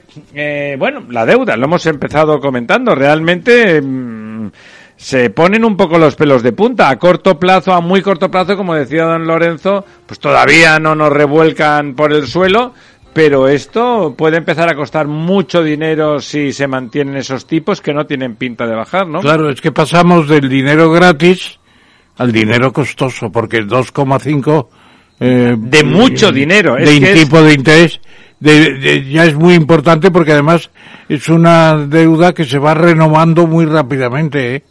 Muy rápidamente. O sea, tenemos un problema muy serio. Eh, no, es que la diferencia de tipo del 0,5 al 2,5 es una subida muy drástica, ¿verdad? Lo que pasa es que todavía, como ha dicho Nadia Calviño, eh, ha, habido una emisión de 8.000 millones y recuerda usted cuánto cuánta demanda ha habido de, de ese tipo de... Bueno, estaba todo comprado, 40.000, 40.000. Sí, sí, claro. También cinco veces. Claro, por 2,5. Hombre, si con un 2,5 es que es un negocio. Don Lorenzo, ¿cómo ve usted el asunto? Bueno, pues, ¿Va usted a comprar eh, deuda? Efectivamente, pero pues depende, depende de lo que suba y la rentabilidad que acabe dando, ¿no? Pero sí que es verdad que es un tema preocupante y además que impacta no solamente en los costes del Estado, sino que impacta en todos los mercados, ¿no? Al final... ¿Eso deriva también en aumentar la inflación estructural de alguna manera? Bueno, esto incrementa los costes o, arrastra un incremento de los costes de financiación y esos costes de financiación de alguna forma se reflejan o se pueden llegar a reflejar efectivamente en, la, en, los precios, en última instancia, ¿no? Pero también no, yo me refiero por la parte del mercado a que en esa, digamos, dualidad entre renta fija y renta variable, eh, cuanto más atractiva es la renta fija en términos de rentabilidad, menos atractivo. Claro, el dinero se va de la variable, ¿no? Y que se invierte, que es donde está la inversión real, y por lo tanto eso puede dificultar crecimientos empresariales, etcétera, ¿no? Es decir, que hay ese, problema también está ahí. O sea, usted diría que si esta tendencia se consolida, aunque sea a corto o medio, eh, puede significar que la bolsa se estanque? Bueno, si sigue subiendo los tipos y la rentabilidad sigue aumentando, pues efectivamente la captación de recursos por parte de los claro, estados la renta fija, de alguna forma expulsa la captación de recursos por parte de las empresas, ¿no? Hay una competencia, ¿no? la renta fija, como su propio nombre indica, es fija, o sea que, se gana poco, pero, está claro, ¿no? Pero hay que ver la inflación y el diferencial, ¿no? Que también es estanque el IBEX 35, déjele usted llegar a 9.500, por ejemplo. No, yo le dejo llegar a 15.000, que ya me gustaría a mí. Pero eso, se está, la, bolsa se puede estancar en un sitio donde ya está estancado y a la baja, ¿no? Por eso, si aumentan esos tipos de la renta fija, es que el dos y medio, en tal como está el panorama, pues resulta que no está nada mal. Bueno, está la inflación al 8. Eh. Claro, claro, con la, es la inflación lo que desanima, ¿no? Con la inflación, que es la historia. Bueno, es, eh, a ver, a ver, porque la verdad es que esa inflación al 8, como dure mucho, nos desarma completamente. Eso, algo habrá que hacer. Pues sí, la verdad es que... Es, una burrada, el 8% es la muchísimo, es que ¿eh? Sí, y, ya lo hemos comentado aquí en otras ocasiones. Yo personalmente creo que se puede hacer poco y que intentar subir tipos de interés para frenar la inflación es lo peor, puede estoy de ser un problema, ¿no? Entonces, bueno, pues veamos cómo evolucionan esos mercados internacionales. Eh, leí hace poco también que empezaba a haber también problemas eh, en un incremento de costes de nuevo del transporte marítimo por, por, por una multiplicación por tres de los costes de la, de la energía, del, digamos, de los combustibles que utilizan los barcos y por lo tanto esto es, es un, es un es llover sobre mojado que se suele decir. Sí, sí, es la tormenta perfecta, ¿no? ¿Usted, ¿Usted tampoco cree que vaya a bajar la inflación de esos niveles? No, yo creo que tenemos inflación hasta bien avanzado el año que viene. ¿A esos niveles del 8%? Eh, bajando quizá, pero muy ligeramente. Yo creo por encima del 5, desde luego. O sea, muy, muy alta. Muy alta, muy alta. Muy alta. Eh, los, luego el parón de China, eh, el slow down que dicen, ¿no? La, la desaceleración de China es importante. Es está, está, usted, grave. ¿Está usted de acuerdo con es eso? Es el número de esta semana de The Economist y lo ponen en el parón de China. Es importante. La, hablando de China, eso que decíamos antes de, de, esa actitud política más reaccionaria otra vez, más ideologizada, bueno, seguramente esto que voy a comentar ahora no es nuevo, pero sí que manifiesta ese autoritarismo que hemos visto en la tele eh, en, en, en, el super confinamiento, porque no le llaman el confinamiento, super confinamiento de Shanghái, casi, casi una cosa carcelaria, pero también los trabajos forzosos que se ha, que está claro que ya es un hecho, los uigures, los musulmanes de Xinjiang, que, que los meten, problema, los meten a trabajar en trabajos forzosos. Sí, porque además los chinos Han, o sea, los chinos propios, que son los que eh, hablan chino y escriben en, en mandarín, en mandarín decir, porque ¿no? en chinos hay muchas Eh, lenguas escriben, chinas. pues están en contra de los uigures en, en la provincia de Xinjiang, que llamamos antes el Turquestán chino, y se puede decir que allí son 23 millones de uigures. Son el 45% todavía de la población, porque China desde hace décadas está metiendo a los Han Sí, por sí, todas sí, partes claro, para, claro. para ponerlos en minoría. Para aplastar a la No lo ha conseguido todavía, pero va camino de ello. Y según los criterios de cálculos del plan quinquenal número 14, podrían poner en trabajos forzados dos millones y medio de uigures. Claro, Occidente Es- tiene que plantearse si da apoyo y soporte a eso, ¿no? Es, una, barbaridad. Una política de despotismo como no se había conocido. Bueno, despotismo y más, ¿no? Lo despotismo Bueno, suena hombre, ilustrado. eh, Stalin movía dos millones y medio como que mueve una carretilla.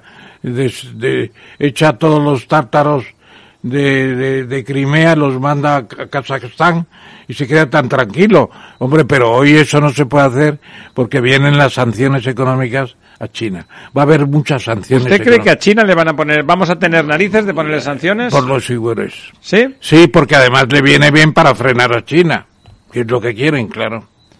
Bueno, Pero a- a mí- también tienen el inconveniente de que la inflación va a seguir adelante y más.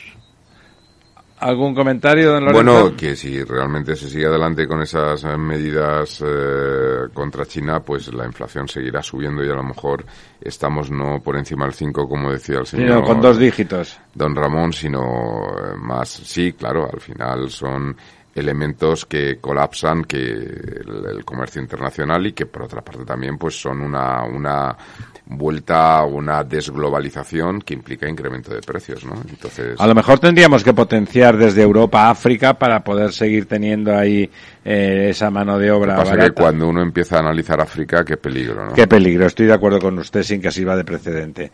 Eh, bueno, hablando, seguimos con China, no por no por porque sí es el país más grande del mundo y tiene 1.400 millones de habitantes y ya es una economía que invade todo el planeta, o sea que es normal que hablemos de ello. ¿Se quiere implantar aquí el gran gigante chino de las renovables? Las tres gargantas, que es la gran presa del Yangtze-Kiang, que predijo Mao y que se inauguró hace ya 20, 10 o 12 años.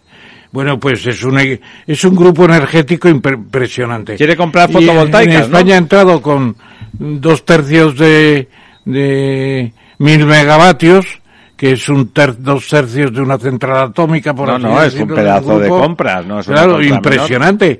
Y luego otras medidas de fotovoltaicas, etcétera, equivalen a 200 millones de, de, de euros de una tacada. de Y una eso, eso, don Ramón, no tendría que estar considerado unos activos estratégicos y someterlos a no, una cierta. no, en cierto modo yo creo que los energéticos eh, fotovoltaicos son menos estratégicos porque no se pueden desmontar y llevárselos.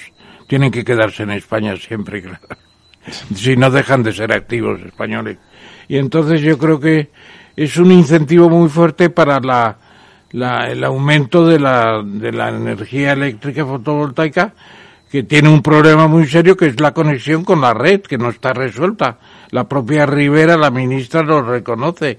Tenemos mucho sol, pero unos enganches a la red muy malos, muy insuficientes.